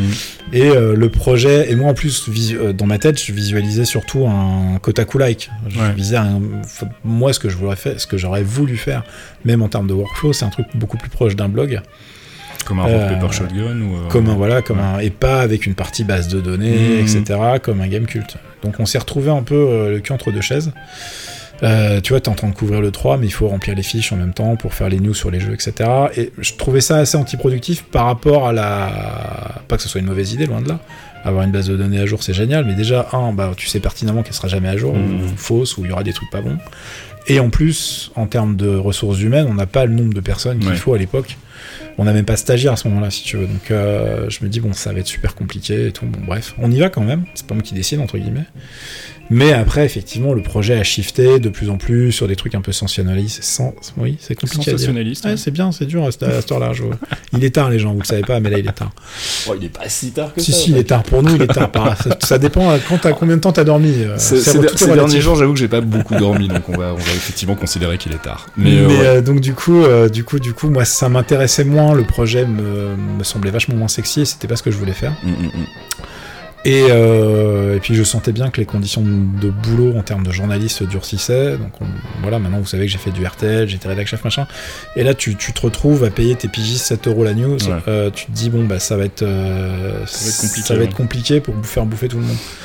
Donc c'est super euh, sur le concept, Mm. mais c'est assez, assez compliqué à, à gérer. Et Donc puis il y avait pas surtout aussi un problème, vous étiez un peu trop nombreux au lancement du, du- du site peut-être Non, quoi. bah, on était trop nombreux. Non, on était trop nombreux pour la thune générée, mais Ouais. par rapport au, à la main d'œuvre nécessaire Oui, pour faire ça, tourner ouais. le site. C'est toujours euh, le paradoxe de. Voilà, c'était, on- j'ai envie de te dire qu'on n'était même pas assez nombreux. ouais. Mais bon, à l'époque, tout le monde avait des boulots à côté, etc. Donc on était doublement pas assez nombreux. Il y avait très peu de gens full time sur le site. Mm, mm. Donc euh, non, ça a été, euh, ça a été un peu, un peu compliqué à gérer. Maintenant, sur le, sur le fond, euh, je trouve que c'est, enfin, encore une fois, c'était une putain d'expérience. Moi, je me suis barré parce que j'ai commencé à riper du côté euh, production de contenu professionnel. J'ai commencé à faire du consulting pour du lifting de site web, enfin pour faire plein plein de trucs. Je faisais de la création, rédaction pour les marques, du community management et compagnie. Donc je- tout ça, c'est un pan de mon boulot que je continue toujours à faire Mhm. de, de nos jours. Mais parce qu'il y a un moment, il faut bouffer. Et ça, puis ouais. c'est pareil, c'était, c'est, enfin moi, je trouvais ça intéressant. Tout- pas toutes les missions sont intéressantes. Il y en a, Mhm. mais il y en a un paquet qui quand même sont intéressantes.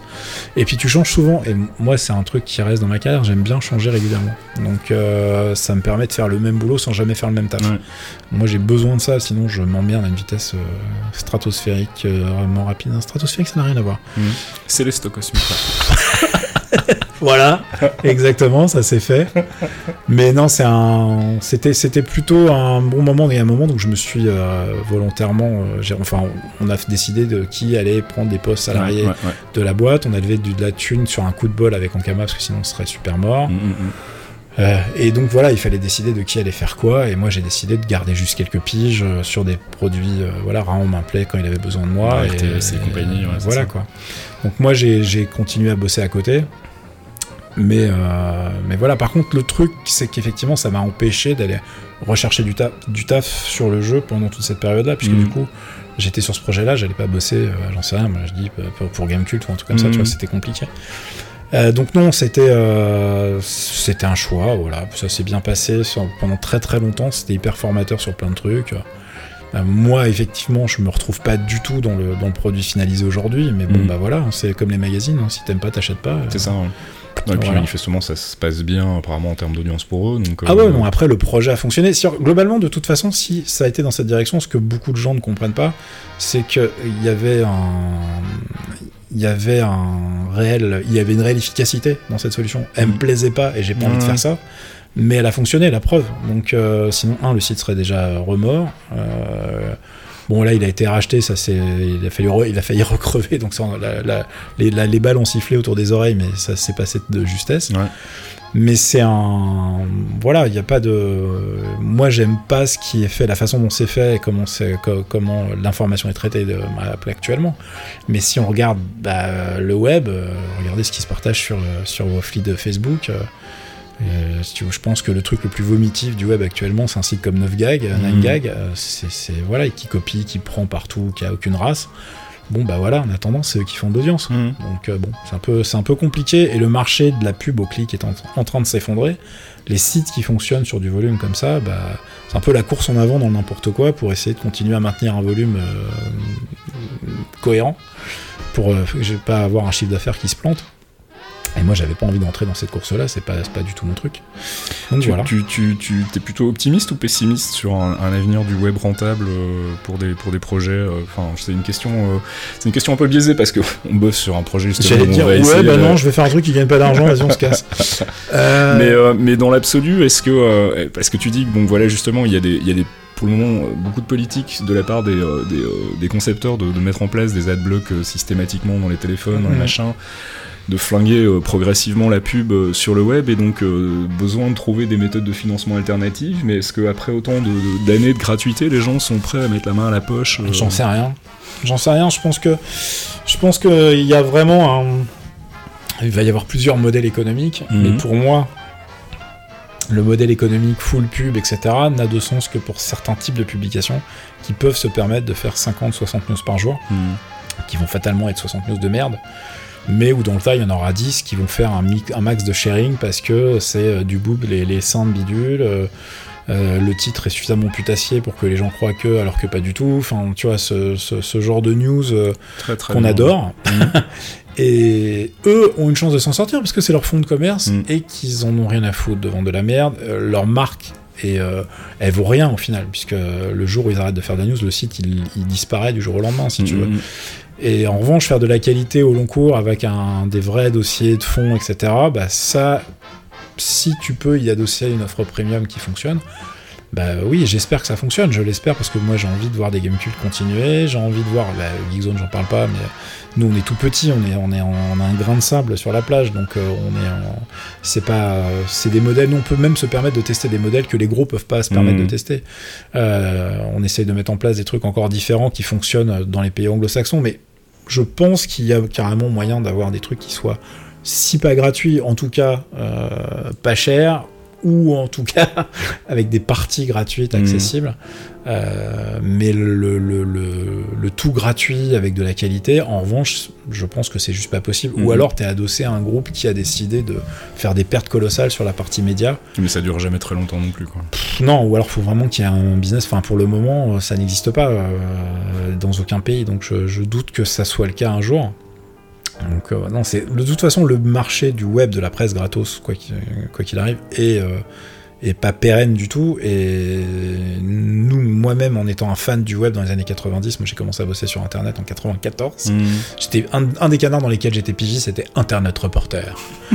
le reporter d'Internet. C'est-à-dire qu'on avait le temps de parler d'Internet sur un magazine papier. C'est ça. ouais. C'est pour vous dire à quel point Internet, euh, c'était tout jeune encore. hein. Ah, les années 90, c'était tellement magique. C'était magique, hein, on vous donnait des CD euh, limite pour faire des copies d'écran pour les sites web. quoi. Parce que les gens n'avaient pas internet, alors on filait les trucs sur des CD. ouais, C'est ça, donc c'est euh, c'est une cata. Euh, bref, on était euh, mais comme des fous en se disant mais on va pouvoir avoir l'information en temps réel, Mhm. ça va être génial, on va pouvoir mettre des images qui bougent pour montrer les jeux vidéo et tout. Euh, génial, oui, mais ce qu'on a juste oublié, C'est qui va financer ça? Bah non, parce qu'en fait tout le monde est parti du principe que ben, on a de la pub dans les magazines, on mettre de la pub sur les sites web ouais, et c'est ouais, fini. Sauf que très peu de gens avaient le background financier pour se dire attendez les gars, euh, vous savez quelle part représente la vente du magazine dans votre CA annuel? Mm.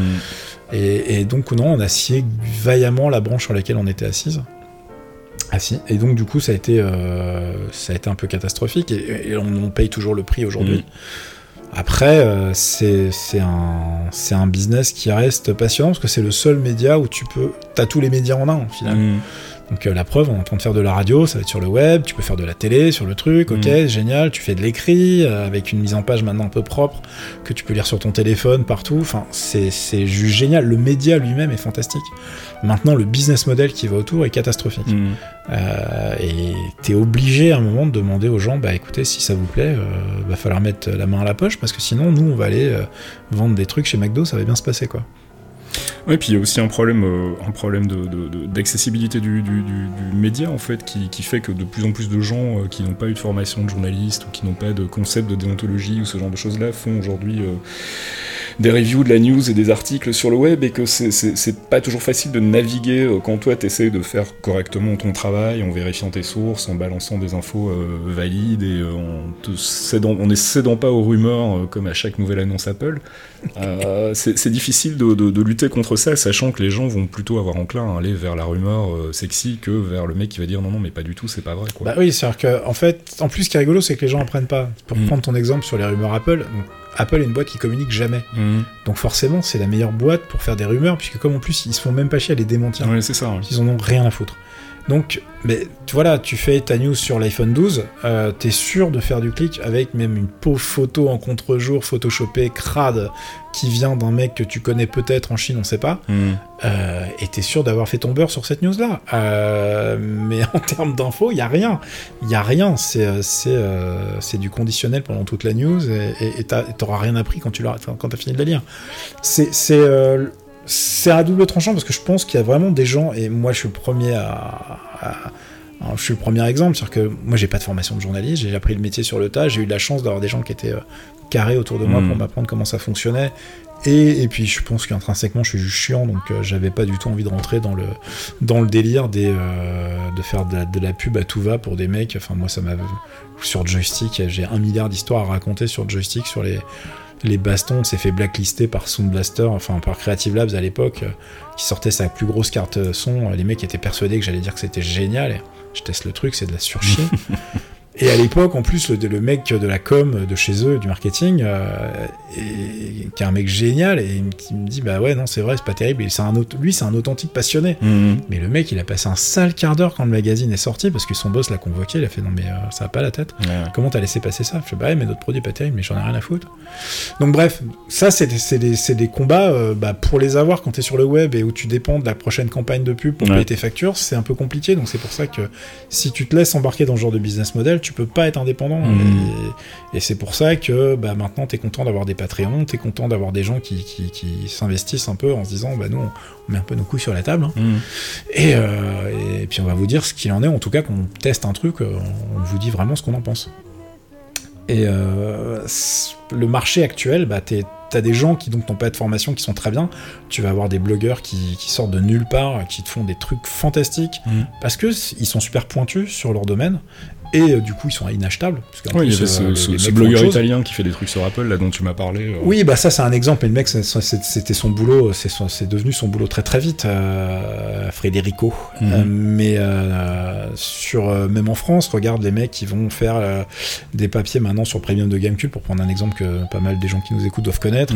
Euh, T'as des gens qui, qui sont récupérés maintenant pour faire des vidéos qui, qui, qui sont des gars qui n'ont pas forcément de formation. Ou...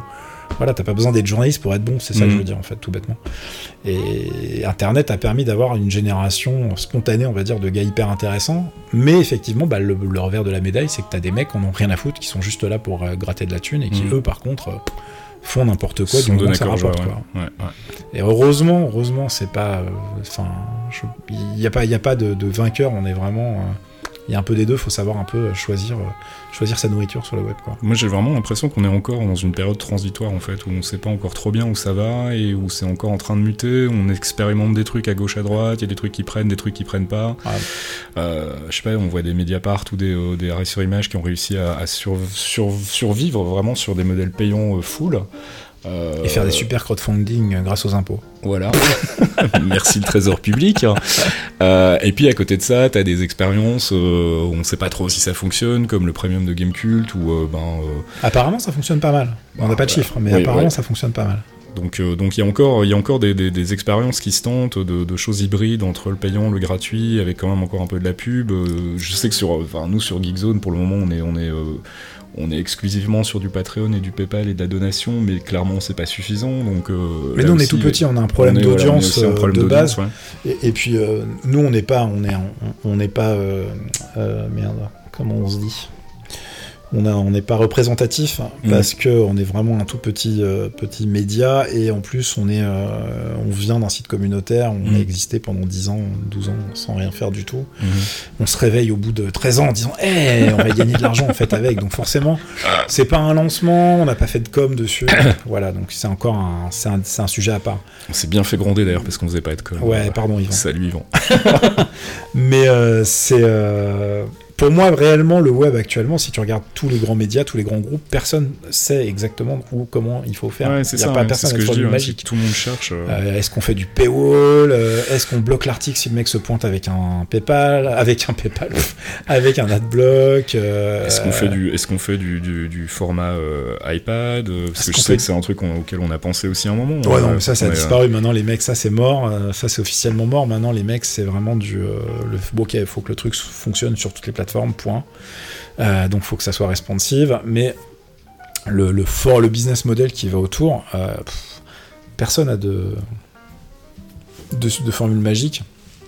Moi, ce que je vois, c'est que là, actuellement, t'as vraiment deux camps. T'as les mecs qui décident de faire des grosses guerres euh, sur les adblockers mhm.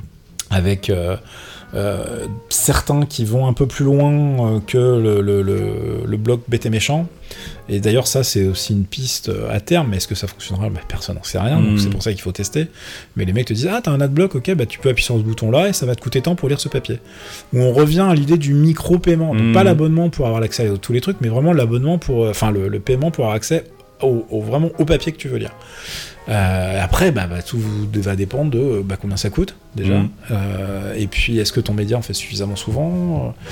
C'est voilà, il y a l'équilibre, il est hyper difficile à, à atteindre. Et je pense que c'est quelque chose qui va toucher tous les médias, puisque le web influence à peu près tout ce qui existe actuellement. Ouais, c'est clair. ouais. Euh, la télé prend cher aussi de son côté. Euh, Enfin, pour l'instant, ils s'en sortent bien, mais il y a un moment où ça va se calmer. Les chiffres aux États-Unis cette année étaient assez parlants. Je crois qu'en plus, là, cette année, ils ont fait des stats. Euh, Il y a plus de 80% des gamins qui n'ont pas maté aux États-Unis. 60 ou 80%. c'est- Oui, il y a 20% d'écart, pardon, les gens. Euh, mais c'était énorme Mhm. euh, de gamins qui n'ont pas maté une émission en live Ouais. cette année. C'est euh, le voilà, streaming est en train de prendre le dessus aussi. voilà, euh, plus puis, personne s'assoit à l'heure donnée de Ouais, ton ça, émission. ouais. Voilà, quoi. Moi, je ratais Goldorak quand je sortais trop tard du tennis, bah, j'étais bien deck, tu vois. Et ah, quand j'ai eu un magnétoscope VHS, c'était la révolution. Le siècle dernier, merde. Mais maintenant, c'est Tu trahis notre truc-là. encore une fois. C'est ça, je suis désolé. Mais du coup, tu te retrouves effectivement avec des business models qui sont chamboulés parce que ça veut dire que ta pub, elle vaut plus le même prix. Avant, les créneaux horaires étaient. Enfin, les créneaux horaires sont ce qui définit le, Ouais, c'est ça, le, le montant prix de la pub. pub. ouais. et maintenant, tout ça n'a plus de sens. Mais c'est rigolo parce que c'était déjà une, une problématique que je me suis posée quand je bossais à RTL. Puisque une des raisons qui ont fait que l'émission euh, changeait de format, c'était pas juste parce que les gens n'avaient rien à foutre de la, des PC ou des machins et que c'était plus à la mode. C'est parce qu'on coûtait trop cher à l'époque. On était Mhm. euh, un réalisateur, Zégut, moi, trois standardistes, enfin une chef de standard, deux standardistes, pour une émission qui était faite en soirée. Donc euh, en soirée, ça veut dire bah, des pubs à. euh, à l'époque, c'était genre euh, 800 balles, tu vois, enfin 800 Mhm. francs. les 30 secondes, enfin je sais plus, enfin les prix étaient euh, dérisoires. Mhm. Et euh, je crois que le ratio c'était 30 secondes, ça devait être 70 000 francs euh, le, le matin et 800 le soir, après 22 heures. Et moi à l'époque, euh, la première, le premier créneau heure que j'ai eu c'était 22 heures. Et tu te dis, mais euh, nous on a fait exploser l'audience et l'audience est hyper qualifiée. Donc je vais voir la nana de la pub euh, chez RTL et je dis, mais euh, je comprends pas dans les magasins spécialisés, évidemment qu'on vend pas autant que l'Express, mais nos pages de pub elles restent super chères parce Ouais. qu'on touche un public super segmenté. Et ah oui, mais nous on fait pas comme ça. euh, Ah bah oui, non, j'ai bien compris que vous faisiez au poids, mais justement, je suis en train de vous dire que c'est débile. Pourquoi vous faites pas un truc un peu plus carré? Ouais. Et ben ils savaient pas faire, ils ont pas les outils, machin, ils se sont jamais remis en question là-dessus. Résultat, évidemment que l'émission n'était pas euh, rentable d'un point de vue purement financier. Nous, on a été une émission d'image euh, pour RTL, genre, hey, on, on est une radio Jones, Ouais. regardez ce qu'on fait. Donc voilà, c'est ce qui était stupide, puisque ça aurait pu être une, émission rentable aussi, quoi. Mais c'est un, c'est un combat tout le temps de trouver le business model qui soit, euh, qui soit euh, à peu près équilibré. Actuellement, je pense pas qu'on ait de de solution miracle, ouais. Non, personne, personne. Nous sur euh, Geekzone on l'a pas, sur euh, le Times ils l'ont pas, Mhm. sur. euh, je regardais le New York Times qui est en train de se, se prendre la tête aussi sur toutes les, les formules paywall, pas paywall, abonnement, machin, mais c'est c'est hyper compliqué. Mhm. Moi je pense qu'à terme les gros qui ont une bonne image et qui font pas, euh, qui galvaudent pas leur image et la qualité de leur information seront gagnants. Mais peut-être que je suis un optimisme stupide, un optimiste stupide. Écoute, hein, rendez-vous euh, rendez-vous pris, on verra ça dans quelques années, peut-être même plus tôt, qui sait, euh, a une révolution qui se met en place, mais j'en doute. Euh, mais ouais, non, ouais, le, web en ce moment, c'est c'est compliqué de savoir où on va, et surtout c'est compliqué de savoir où il y a moyen de, de- de trouver un bon équilibre entre qualité d'info et, euh, et revenus suffisants que pour, euh, que pour pouvoir continuer à, à subsister. Euh, L'idée que nous on a eue, c'est effectivement de partir sur une petite équipe justement pour limiter les coûts et de se dire, euh, bon voilà, mais l'inconvénient c'est que du coup on n'a pas le temps d'écrire non plus 50 milliards de papiers. Bah, euh, surtout que nous en plus euh, on est on n'est pas à l'équipe parce qu'on est trop petit et en plus je suis pas à fond sur le site hmm, puisque j'ai mes activités à côté pour Mhm. manger pendant que le site décolle. Donc c'est Mhm. un- on a un problème de poule et d'œufs euh, assez classique. Euh, maintenant on bosse sur des solutions, mais c'est euh, ça sera pas immédiat. Mais voilà, à partir du moment où on demande de l'argent aux gens en plus, euh, c'est on est déjà on a de la chance d'avoir une, une communauté. ah oui, euh, tout à fait. ouais, ça, ça elle est peut-être pas énorme, mais c'est des gens qui sont là depuis euh, 10-15 ans. Ça m'a troué le cul pour parler vulgairement, mais oui, j'ai vu le, le- le plébiscite au moment du lancement était quand même assez agréablement euh, Ah ouais. surprenant. hein. Bah, ça motive à mort. Donc, euh, Merci les gens. Ouais, merci les gens. Mais c'était, c'était, euh, c'était surprenant et pas surprenant parce qu'il y avait des gens qui étaient là, enfin, qui nous Qui poussaient nous, déjà à le qui nous euh, demandaient euh, des, des solutions de paiement depuis euh, très très longtemps. ouais. Mais, euh, mais non, à nous maintenant, effectivement, euh, ça fait plus de six mois qu'on, enfin pas six mois, mais ça va faire six mois qu'on est euh, sur la nouvelle formule. Mais il faut réellement qu'on arrive de notre côté Mm. à avoir une, euh, une productivité euh, meilleure et à réussir à faire grossir l'équipe tout en gardant euh, bah, des coûts hyper bas. Mais en payant les gens réellement, parce que sinon je vois pas l'intérêt. Enfin, Mm. Moi déjà, en tant que journaliste, c'est hors de question de, de, de, De bosser gratos. ouais. de faire bosser les gens euh, gratos ad vitam, tu vois Mhm. et d'avoir réellement un, un, un truc qui tienne la route en termes de- d'équilibre audience, euh, euh, donation d'un côté, est-ce qu'on fait un truc d'abonnement, est-ce qu'à un moment, est-ce qu'on switch les donations sur un truc d'abonnement, enfin tu vois, il y a plein d'idées, mais maintenant, comment, comment tu le fais Mhm. pour que les gens soient contents? Et euh, que toi derrière tu t'y retrouves. Donc euh, non, c'est hyper compliqué et le tout sans jamais flinguer la qualité de l'info que tu fais. Et donc nous on a on essaye de garder un, équilibre entre ce qu'on appelle le long format, donc les gros dossiers euh, qu'on propose euh, aux lecteurs, et les, euh, les petites news, mais sur lesquelles on essaie d'avoir une réelle valeur ajoutée. Mhm. Puisque si c'est pour être les 52e à annoncer qu'il y a un patch sur Firefox, euh, 40, Firefox euh, 42 000, c'est pas très intéressant. Il y a des sites qui font ça mieux que nous, plus vite que nous. On n'est pas là pour ça. Quoi. Ouais. On peut pas, on peut pas rivaliser sur ce, sur ce créneau. Puis on n'a pas envie. hein. Ouais, ouais. C'est exactement pour ça que j'étais pas resté sur Gameblog. Je vais pas le refaire de mon côté. Ouais. hein. C'est clair. Un créneau sur lequel on pourrait peut-être rivaliser un jour, et puis je voulais terminer par ça parce qu'il faut quand même qu'on en parle parce que je veux, je veux tout savoir, je veux savoir d'où vient cette passion soudaine pour la K-pop. hein. Parce que parce que c'est sorti d'un peu nulle part, un peu du jour au lendemain. Moi, ça fait quand même un moment qu'on se connaît et, euh, et euh, ouais, ça fait quoi? Ça fait 3-4 ans maintenant, euh, un peu moins peut-être même. Ah, non, ça fait moins que ça parce qu'en fait, c'est hyper simple. Ça correspond au moment où je me suis pété la gueule en, en, en bécane. Trop de temps libre donc. hein. C'est ça. C'est ça. Mais C'est exactement, exactement ça. J'étais intrigué à l'é- à l'époque. Non, en fait, reprenons les choses du début. Ok, vous allez tout savoir. J'étais un des rares mecs, parce qu'on doit pas être si nombreux que ça, qui mettait de temps en temps les plages musicales de No Life. D'accord. Donc moi, j'ai toujours aimé euh, quelques trucs de J-pop. Un, Euh, Il y a quelques trucs que je trouvais juste que je regardais d'un air ébahi, euh, comme plein de gens, mais en me disant mais qu'est-ce que c'est que ce truc de n'importe quoi Mm, mm, mm. et limite en coupant le son, pas parce que les nanas étaient mignonnes, des fois il y avait juste pas de nanas, hein, mais la J-pop, euh, des fois ça va très très loin hein, en termes de concept. hein. Et puis il y a des trucs, je me disais, mais putain, c'est vachement bon ça. Et euh, du coup, j'étais, enfin, j'ai- moi j'étais déjà open, mais j'aime tous les styles de musique à la base. Euh, sauf la country, faut pas déconner. Mais... mais non, je suis super open sur les, sur les trucs. Il y a des trucs que t'aimes moins, que t'aimes plus, mais Ouais, ouais. il y a un jour, je vais écouter du classique, euh, après, je vais écouter du gros rap qui tâche. Bon, c'est, c'est, c'est, j'ai pas, j'ai pas de, de domaine de prédilection. Et puis, euh, non, c'est parti d'une connerie, c'est juste que je, je- comme tout le monde, je connaissais un peu les Girl Generation et les trucs de base en K-pop. Et, euh, et j'ai commencé à creuser, en fait, le business autour parce que je comprenais pas, et c'était lié à la J-pop aussi, je comprenais pas comment ils fonctionnaient pour avoir des, des groupes comme ils les ont, c'est-à-dire qu'il y avait avec euh, parfois énormément de filles, euh, Mhm. de mecs, euh, qui changent d'une année à l'autre, etc. Et puis du coup, je me suis rencardé, avant même d'écouter la musique, en fait, j'avais commencé par me intéresser à- à- au business. Et là, j'ai découvert qu'en fait, les mecs étaient salariés. Mhm. Enfin, même quand ils ont de la chance, parce que... Ouais, c'est ça, euh, tu, m'as expliqué qu'il y a un fonctionnement qui est quand même assez particulier, et puis, euh, et, et puis c'est, c'est- ça, ça, pour le coup, euh, te connaissant depuis un moment, c'est quand même quelque chose de très symptomatique chez toi, c'est que tu vas, euh, si tu vas accrocher un truc, tu vas vouloir aller voir ce qui se passe derrière aussi, quoi. C'est creuser comment ça fonctionne, pourquoi c'est comme ça, machin, etc. voilà, et, du après, coup, ça finit en comme- dossier sur les claviers mécaniques. voilà, par exemple, les claviers mécaniques, c'est un autre sujet de prédilection. Mais, euh, mais pour en revenir à la K-pop, je me souviens qu'on a eu des discussions où tu, tu m'expliquais un peu comment fonctionnait le business, et il y a, il y a effectivement quelque chose d'assez fascinant, parce que c'est, euh, pour le coup, assez éloigné de ce qui se fait euh, en Occident, euh, avec un système qui a, qui a quand même l'air d'être super verrouillé, et où finalement les artistes sont exploités euh, à la limite de l'esclavage parfois. Bah, ouais, carrément, c'est pour faire un parallèle avec le jeu vidéo, tu te retrouves avec des boîtes qui ont leur, leur euh, sérail, euh, leur petit poulain, n'est-ce pas? Mhm. Et euh, qui, sont, qui se font une guerre de marché, Mhm. exactement comme un Electronic Arts contre un Blizzard. euh, euh, tu vois, qui, on- tu retrouves vraiment le même business en musique. Donc là, on peut vraiment parler d'industrie musicale. Tu retrouves les mêmes, para- les mêmes paradoxes qu'avec le jeu vidéo. Mhm. Tu vois, on parle les gens qui disent ah, le jeu vidéo c'est de l'art et tout, etc. Oui, ça reste un business pour faire du fric à la Ouais, base. clairement. Et ben là, eux, ils sont partis sur la musique avec exactement le même, pa- le, le même concept de base.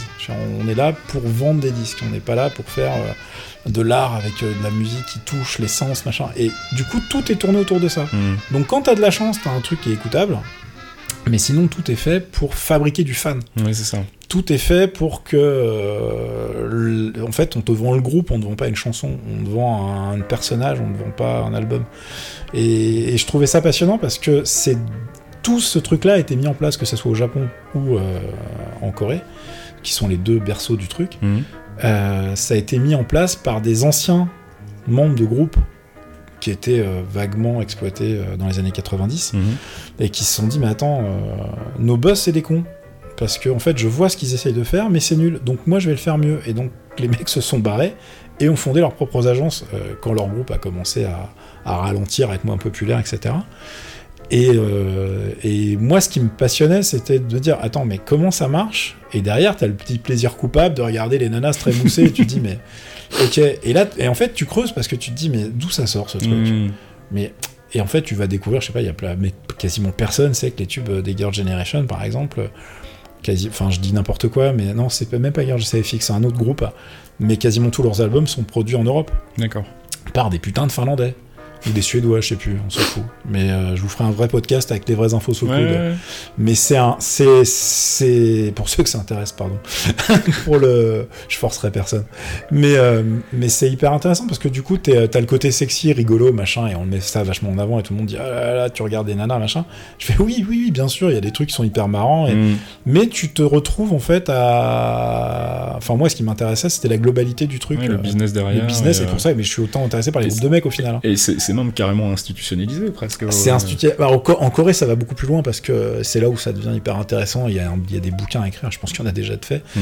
Puisque la Corée, à la base, euh, a cherché sa place sur le territoire international, enfin sur la, la planète en termes euh, géopolitiques.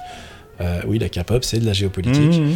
Euh, et ils ont un petit problème dans la vie, c'est que dans la zone, il y a le Japon qui a tout écrasé euh, pendant les années 80, et eux, ils n'existaient pas. Et du coup, ils se sont dit, mais comment on peut un peu se faire connaître, comment les gens peuvent nous aimer? Et du coup, ils ont mis en place, bah, t'as le ministère des Affaires étrangères, comme tout le monde, mais ils ont un ministère de la Korean Wave, en tout cas un organisme qui gère ce qu'on appelle ça la me- ça- Korean Wave. Ça m'hallucine ça. Mais ouais, donc la vague, ce qu'on appelle euh, la traduction, enfin c'est pas la traduction, mais la- l'autre nom du truc, c'est la vague Hallyu. Mhm. Et c'est euh, cette Korean Wave, ça veut dire qu'il y a des subsides de l'État pour euh, faire euh, des euh, traductions de jeux vidéo coréens dans toutes les langues, pour pousser en fait tous les médias coréens Mhm. à l'extérieur. Donc mettre en avant les groupes de K-pop, mais aussi euh, ça touche les manhwa, donc les mangas euh, mais euh, coréens. Euh, sachant qu'ils font pas du tout d'édition euh, papier, euh, quasiment, enfin très peu, mais ils font du webtoon, donc Mhm. comme on fait pour adapter les webtoons, pour les traduire, essayer de les vendre à l'e- à l'export, etc. Et donc ce- ce- cet organisme est là pour véhiculer l'image de la Corée à l'extérieur. Et pour la petite histoire, oui, ça fonctionne à mort, puisque euh, au jour d'aujourd'hui, hein, les gens détestent cette expression, j'adore quand je la dis, il y a, il y a, euh, des, euh, des groupes de jeunes filles, de danseuses qui vont te faire des covers devant la Tour Eiffel de groupes de la mort. Mais attention, les nanas, je les ai vus sur YouTube, je me rappelle plus du nom malheureusement, mais c'est carré de chez carré. Tu Mhm. sens qu'elles répètent comme des folles. Les facs de coréens sont blindés euh, comme étaient les facs de japonais à l'époque. Et que maintenant, une des raisons pour lesquelles, à mon avis, No Life galère, c'est parce qu'ils font pas de, ils font pas la Corée, ils sont que du Japon, tu vois. Enfin, c'est, c'est voilà, le shift, il, a fonctionné et, je trouve hyper intéressant toute la, toute la, tout le process derrière. Ouais, tout à fait. ouais. Et ils ont gagné une influence de Maboul euh, au niveau de l'Asie en général euh, grâce à ça. Et puis ils sont hyper malins quand ils veulent vendre, comme ils veulent vendre leur groupe à l'international, euh, les gros, les gros girls, les boys bands, il y a euh, des Chinois dedans parce qu'ils veulent attaquer le marché chinois, euh, des Thaïlandais, des Japonais, etc. Et puis même humainement, enfin d'après ce que tu me racontais, c'est intéressant aussi parce que évidemment le, le revers de la médaille de ce genre de fonctionnement un peu industrialisé et institutionnalisé, c'est que forcément il y a des gens qui se font broyer dans le système Mais C'est une horreur. et qui se font exploiter jusqu'à jusqu'à. C'est une horreur parce que moi je vais pas, on va, on va faire chez les gens si on raconte tout le truc, mais euh, en gros, On va spoiler ton futur podcast. hein. que je ferai jamais, c'est pas grave. Mais euh, c'est un, c'est un, c'est une horreur parce que les groupes qui débutent, en fait, les, les gens qui sont sélectionnés se battent pour être sélectionnés pour rentrer dans une boîte en tant que trainee, donc euh, comme euh, étudiant, quoi. Enfin, si je fais un, pour choisir un autre mot, et euh, ils payent en fait pour ça. C'est-à-dire qu'ils se battent pour être sélectionnés, les meilleurs sont pris, et après derrière, il va falloir soit qu'ils payent, soit ils vont contracter une dette auprès de leur éditeur, auprès de la société, de l'agence qui s'occupe d'eux. Ça veut dire que pendant tout leur entraînement, tout leur premier, même s'ils sont sélectionnés pour être dans un groupe derrière, ce qui est un peu la, la révélation, Mhm. pour eux, ce qui, donc là, ils, ils prennent des dettes pour réussir à débuter. C'est-à-dire qu'au moment où ils commencent à, à être actifs dans un groupe qui va démarrer, ils ont déjà des milliers de dollars, enfin de won en l'occurrence, voire des Mhm. millions, puisque la monnaie vaut pas grand-chose, de won de dettes. Ouais. Et ça veut dire que ces dettes-là, ils, vont les ils vont les rembourser sur la thune qu'ils sont censés gagner à partir du moment où ils ont débuté dans le groupe. Mais évidemment, c'est super opaque. Donc euh, tu sais pas exactement à quel moment ils contractent des dettes. Mhm. Euh, genre ils ont leur entraîneur est payé peut-être sur leur euh, sur leur truc à eux. Euh, à chaque fois qu'ils font des OP, ils savent pas exactement combien ils ont gagné, donc euh, ils savent pas s'ils ont remboursé beaucoup, pas beaucoup, etc. Donc ça donne lieu à des, des embrouilles pas possibles. Il y a euh, les, les groupes les moins connus euh, sont exploités comme c'est pas permis. Il y a des rumeurs de de, de, de ventes comme escort girl de Mhm. certains groupes. euh, Ouais. à des mecs et tout, donc ça se passe relativement mal, hein, faut pas se leurrer, sur, sur les, les groupes les moins connus, ça se passe relativement mal, ils habitent, ils sont tous dans des, dans des dortoirs, euh, dans des appartes à plein, enfin c'est des conditions de vie qui sont super pas enviables. Le tout à la coréenne, c'est-à-dire que tu finis de tourner ton pauvre clip quand t'as de la chance de faire un clip à, à 6h du mat et à 9h t'as un engagement pour aller signer des trucs ou danser dans un mall pourri euh, Ouais. au fin fond de la banlieue de Séoul. Donc euh, ils dorment 2-3 heures quand ils dorment et non ils sont ils sont en gentil burn-out assez vite quand ils sont mal gérés et c'est c'est il y a plein d'agences qui sont tenues par des mecs qui ne regardent que la que la que le fric généré et qui qui sont on est dans l'esclavage. Donc du coup il y a même le gouvernement qui a été obligé de voter un un truc anti-esclavage des idoles. Putain, je ne déconne pas. Donc euh, avec des, des, des heures de repos nécessaires etc et évidemment pour le faire respecter derrière c'est hyper compliqué. Ouais, ouais, ouais. puis après, c'est hyper politisé, il y a des guerres de fous. Bah c'est quand même l'image du pays qui est engagée finalement, donc j'imagine que ça doit être, euh, ça doit être. euh, C'est hyper dur, mais il faut pas oublier que la Corée, c'est en productivité, c'est le dernier pays de l'OCDE. Mhm. Euh, donc déjà, pour les autres métiers, ils font n'importe quoi. Ils, ils sont pas très très carrés là-dessus. Mhm. Euh, quand tu enlèves les œillères, le, le- le- le pays va mal. Enfin, c'est le premier taux de suicide de la Mhm. planète. Je crois qu'ils sont largement devant les Japonais. C'est quand même un putain de, de, Ouais, c'est de- clair, ouais. de record. Euh, c'est euh, c'est pas pour rien. Ils ont une pression de maboule euh, à tous les niveaux et à tel point que les mecs qui se s'endettent pour faire ce métier, finalement s'estiment eux pas si mal logés Ouais, que de ça. finir un petit petit rouage.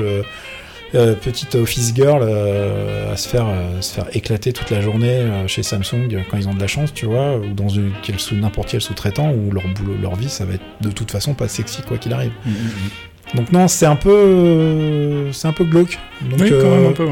Mais, mais- c'est intéressant, cela dit, parce que vraiment, c'est, enfin, c'est un pan de l'univers de la K-pop qu'on connaît pas du tout et, euh, et qui mériterait quand même qu'on s'y intéresse parce que, euh, parce Ouais, que, mais- euh, Et c'est et c'est pour c'est ça une que usine à fabriquer du talent avec tout ce que ça peut impliquer comme. comme Voilà, moi ce qui- négatif. c'est ce qui me passionne, c'est parce que du coup, tu découvres quand même des personnalités qui gagnent à être connues, avec des, des agences qui font un super boulot, qui arrivent à découvrir des nénettes ou des mecs qui sont vraiment talentueux, qui s'en occupent réellement bien, c'est-à-dire qu'ils sont pas là pour les broyer, mais ils sont Mhm. vraiment là pour en faire des, des, des futures stars, et sur la longueur, pas pendant 2, 3, 4 ans. Et, euh, et tu découvres des perles comme ça. Mhm. Et après, musicalement, euh, il y a des nanas. Enfin, tu, tu, quand tu quand tu t'intéresses à l'aspect purement artistique du truc, tu prends un groupe de 10 nanas, si t'en as une qui sait chanter, parfois t'es content. Mhm. Et puis parfois t'as des groupes de 4 où les 4 sont hallucinantes. Bon, il y en a pas beaucoup, hein, mais il y en a. Et, et c'est intéressant parce qu'en plus, c'est rigolo, t'apprends plein de choses sur, le, sur la gestion des médias. Mhm. Euh, Il y a un article que je veux faire sur Geekzone depuis hyper longtemps sur une app qui s'appelle V-App. Euh, les mecs, ils font, ils ont, donc c'est Naver qui est un géant, euh, je crois que c'est Naver, qui est un géant du web euh, coréen, Mhm. qui a décidé qu'ils avaient besoin d'un média pour faire euh, de l'idol en temps réel tout le temps. Donc en fait, ils ont sorti une sorte de périscope. Tu vois l'appli périscope Ouais, tout à fait. ouais. Euh, c'est Periscope, mais que pour les stars D'accord. avec que des catalogues de stars. Et en fait, il y a uniquement les idols qui ont accès à l'application de diffusion, D'accord. d'enregistrement, pardon. Et toi, tu as sur ton téléphone bah, l'app euh, de consommation. Mhm. Mais du coup, ça te donne une fenêtre, une lucarne sur leur vie privée, sur fait, leur ouais. truc. Eux, ils peuvent prendre leur téléphone et faire ça n'importe quand. Bon, après, t'as des agences qui, comme ils ont, ils sont, c'est des Oui, contrôles forcément, fric, ouais, ils, font que des trucs tournés. Mhm. C'est moins drôle. Mais t'as quand même les deux. Et bon, voilà, enfin, c'est hallucinant les trucs qui sont mis en place pour te faire bouffer de l'idol H24. Mhm. Et euh, pour, encore une fois, le vrai métier, c'est pas de vendre des disques, c'est de fabriquer du fan. Et le fan va acheter euh, du t-shirt, euh, du lightstick, de la place de concert, du, CD, etc. Et, sachant qu'actuellement, leur plus gros marché, le- leur, leur Eldorado, ça reste le Japon en fait. Et ça fonctionne très bien vu que les Japonais font un peu n'importe quoi de leur côté. Eh ben écoute, on sait ce qu'il nous reste à faire sur Geekzone pour fabriquer du fan, donc hein, on va. Moi j'apprends. c'est ça. Par contre, vous n'êtes pas très très très bridés tous, coup, ça marche peut-être moins bien. C'est pas le même public, juste Si alors. vous savez chanter, danser, déjà peut-être on peut faire quelque chose. hein. C'est ça. Bon, eh ben écoute, c'était bien cool en tout cas de discuter un peu avec toi. Euh, ça nous arrive jamais en fait, hein, mais bon. Non, on fait ça jamais, nous. Parce qu'on se voit pas, C'est la, première fois qu'on s'enregistre en train de discuter. Moi, ça me rappelle la, la première interview que j'avais faite toi il y, a, il y a très longtemps quand je bossais encore à la RTBF et où je t'avais interviewé sur euh, Calzone à l'époque, hein, Oh qui était envahi par les Belges d'ailleurs. Pour rire, je retrouverai peut-être euh, l'interview originale d'époque où j'ai encore un petit indice d'accent belge quand même euh, qui me fait toujours un petit peu euh, frissonner. Tu veux dire comme dans ton premier papier sur joystick? Oui, c'est ça, oui, les fameuses expressions belges qui te faisaient beaucoup rire. Parce Je que, rangeais mes non. C'est oui, je rangeais, je sais plus. Non, c'était il y avait Brawl et il y avait deux mots que jamais hein, Ah qui était J'étais devenu- je- d'avoir trié mes Brawl. Et là, j'ai fait what? Non, c'était jouette. hein. Et Jouette, vous- jouette, jouette, jouette, C'est ça. Et vous, en France, vous dites jouette, et en Belgique, on dit jouette. Et euh, effectivement, j'ai eu un coup de fil qui m'a dit, euh, entre deux éclats de rire, avec toute la rédac qui riait derrière, genre, mais on comprend rien, c'est du belge ou quoi? Et je l'ai refait il y a pas très longtemps en plus sur un papier, Ouais, euh, sur un papier. GZ. euh, je- Mais alors là, pour le coup, c'est pas parce que j'étais fatigué, c'est parce que j'étais vraiment persuadé que c'était une expression connue. Et j'en ai parlé avec mon ami euh, Saucisse, qui est donc un, un- un ami compatriote belge importé à Paris, et qui me disait qu'effectivement, lui aussi était persuadé que l'expression jouer avec les pieds de quelqu'un était un- une expression connue des Français. Et en fait, non, ça vient du flamand, donc forcément, c'est ça a été traduit après en, en- en francophone chez nous, mais, euh, mais voilà, mais c'est parfois euh, voilà des, surprises, des expressions qui sortent et où tout le monde tout à coup se retourne et me regarde en mode qu'est-ce qu'il a voulu dire. Ouais, mais ça, ça, ça nous manquait en plus que tu dises rendez-vous à 8h. Ça, c'est quand je suis vraiment très très fatigué et que je recommence à compter en 70 et en 90. ouais. Ça, c'est mes, préf- c'est mes moments préférés. C'est les moments où on dit bon, bah là, on va y aller. C'est ça. Et ben, on va y aller justement.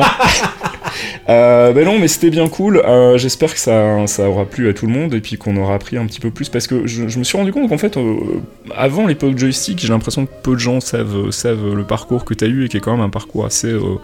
assez rock'n'roll je trouve on, on oublie souvent la période RTL qui est quand même pas non plus un truc euh, enfin moi je mettrais ça très très très en haut dans mon CV tu vois même peut-être à la limite euh, Bah, c'est tout en. Si, d'un point de vue image, euh, c'est tout en haut, mais. Ouais. Après au niveau du fun c'était plus, plus joystick j'imagine mais euh, En, te- en temps- à titre perso, ça reste joystick le numéro 1 parce que c'était vraiment le rêve de gosse. Mhm. Et euh, réussir à en être rédac chef, c'était le top. Mais c'était surtout, surtout de, de- Moi, en fait, j'ai fait tellement de trucs au final avant. Mhm. Enfin, c'est pas parce que j'ai fait plein de trucs, c'est que finalement, euh, c'est tes, tes buts perso qui, qui vont primer, donc euh, j'ai pas tendance à mettre RTL en premier. Euh, c'était hyper agréable, j'ai adoré faire de la radio, mais c'était pas, c'était pas mon, mon but ultime, ça s'est fait par hasard finalement. Euh, mais tu vois, où c'est pareil, je dis jamais que j'ai pigé pour Le Figaro ou Mhm. euh, pour euh, Libération. Ouais, euh, ouais, tout à fait. j'ai fait des piges, euh, je crois que j'ai pigé pratiquement partout, euh, dans, dans des trucs grand public très connus. euh, J'étais à l'époque, on avait les cahiers multimédia dans Libération. Bah, je bossais dedans. Je fais le test de Tomb Raider là-dedans, les enfants. D'accord. Euh, mais voilà, enfin, c'est les choses euh, que j'ai fait. Bon, bah voilà, super. Non, mais moi, moi, je trouve ça, je trouve ça intéressant de, de voir un peu euh, que finalement les, les parcours sont, sont beaucoup plus complexes parfois que, que ce qu'on peut imaginer et que ça n'a pas été euh, toujours euh, tout de suite. euh, Enfin, t'es pas arrivé à Paris pour bosser sur joystick, quoi. Il y a Ah, pas du tout, quelques non. étapes. Non, non, non, j'ai failli faire des études en fait. C'est pour ça que mon par- mon parcours est rock'n'roll aussi, je crois. Comme quoi, hein, arrêter de faire des études, finalement, ça sert pas à grand chose.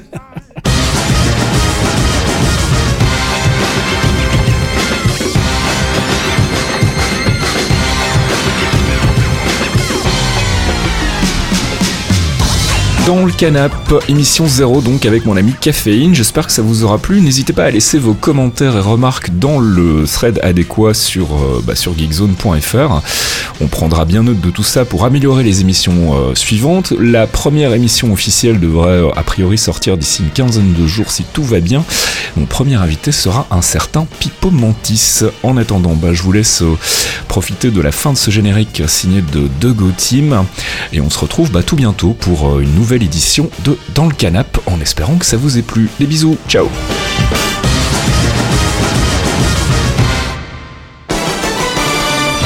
Les clairvoyants, c'est le tout nouveau rendez-vous mensuel de Fox Monsieur et Faskill, un podcast d'une heure sur le MCU, le Marvel Cinematic Universe. Des news, du théorie crafting foireux, des focus avisés pour tout vous apprendre sur l'univers Marvel, et bien entendu un peu de musique. Pour découvrir tout ça, rendez-vous sur lesclairvoyants.net. On vous y attend, amis True Believers.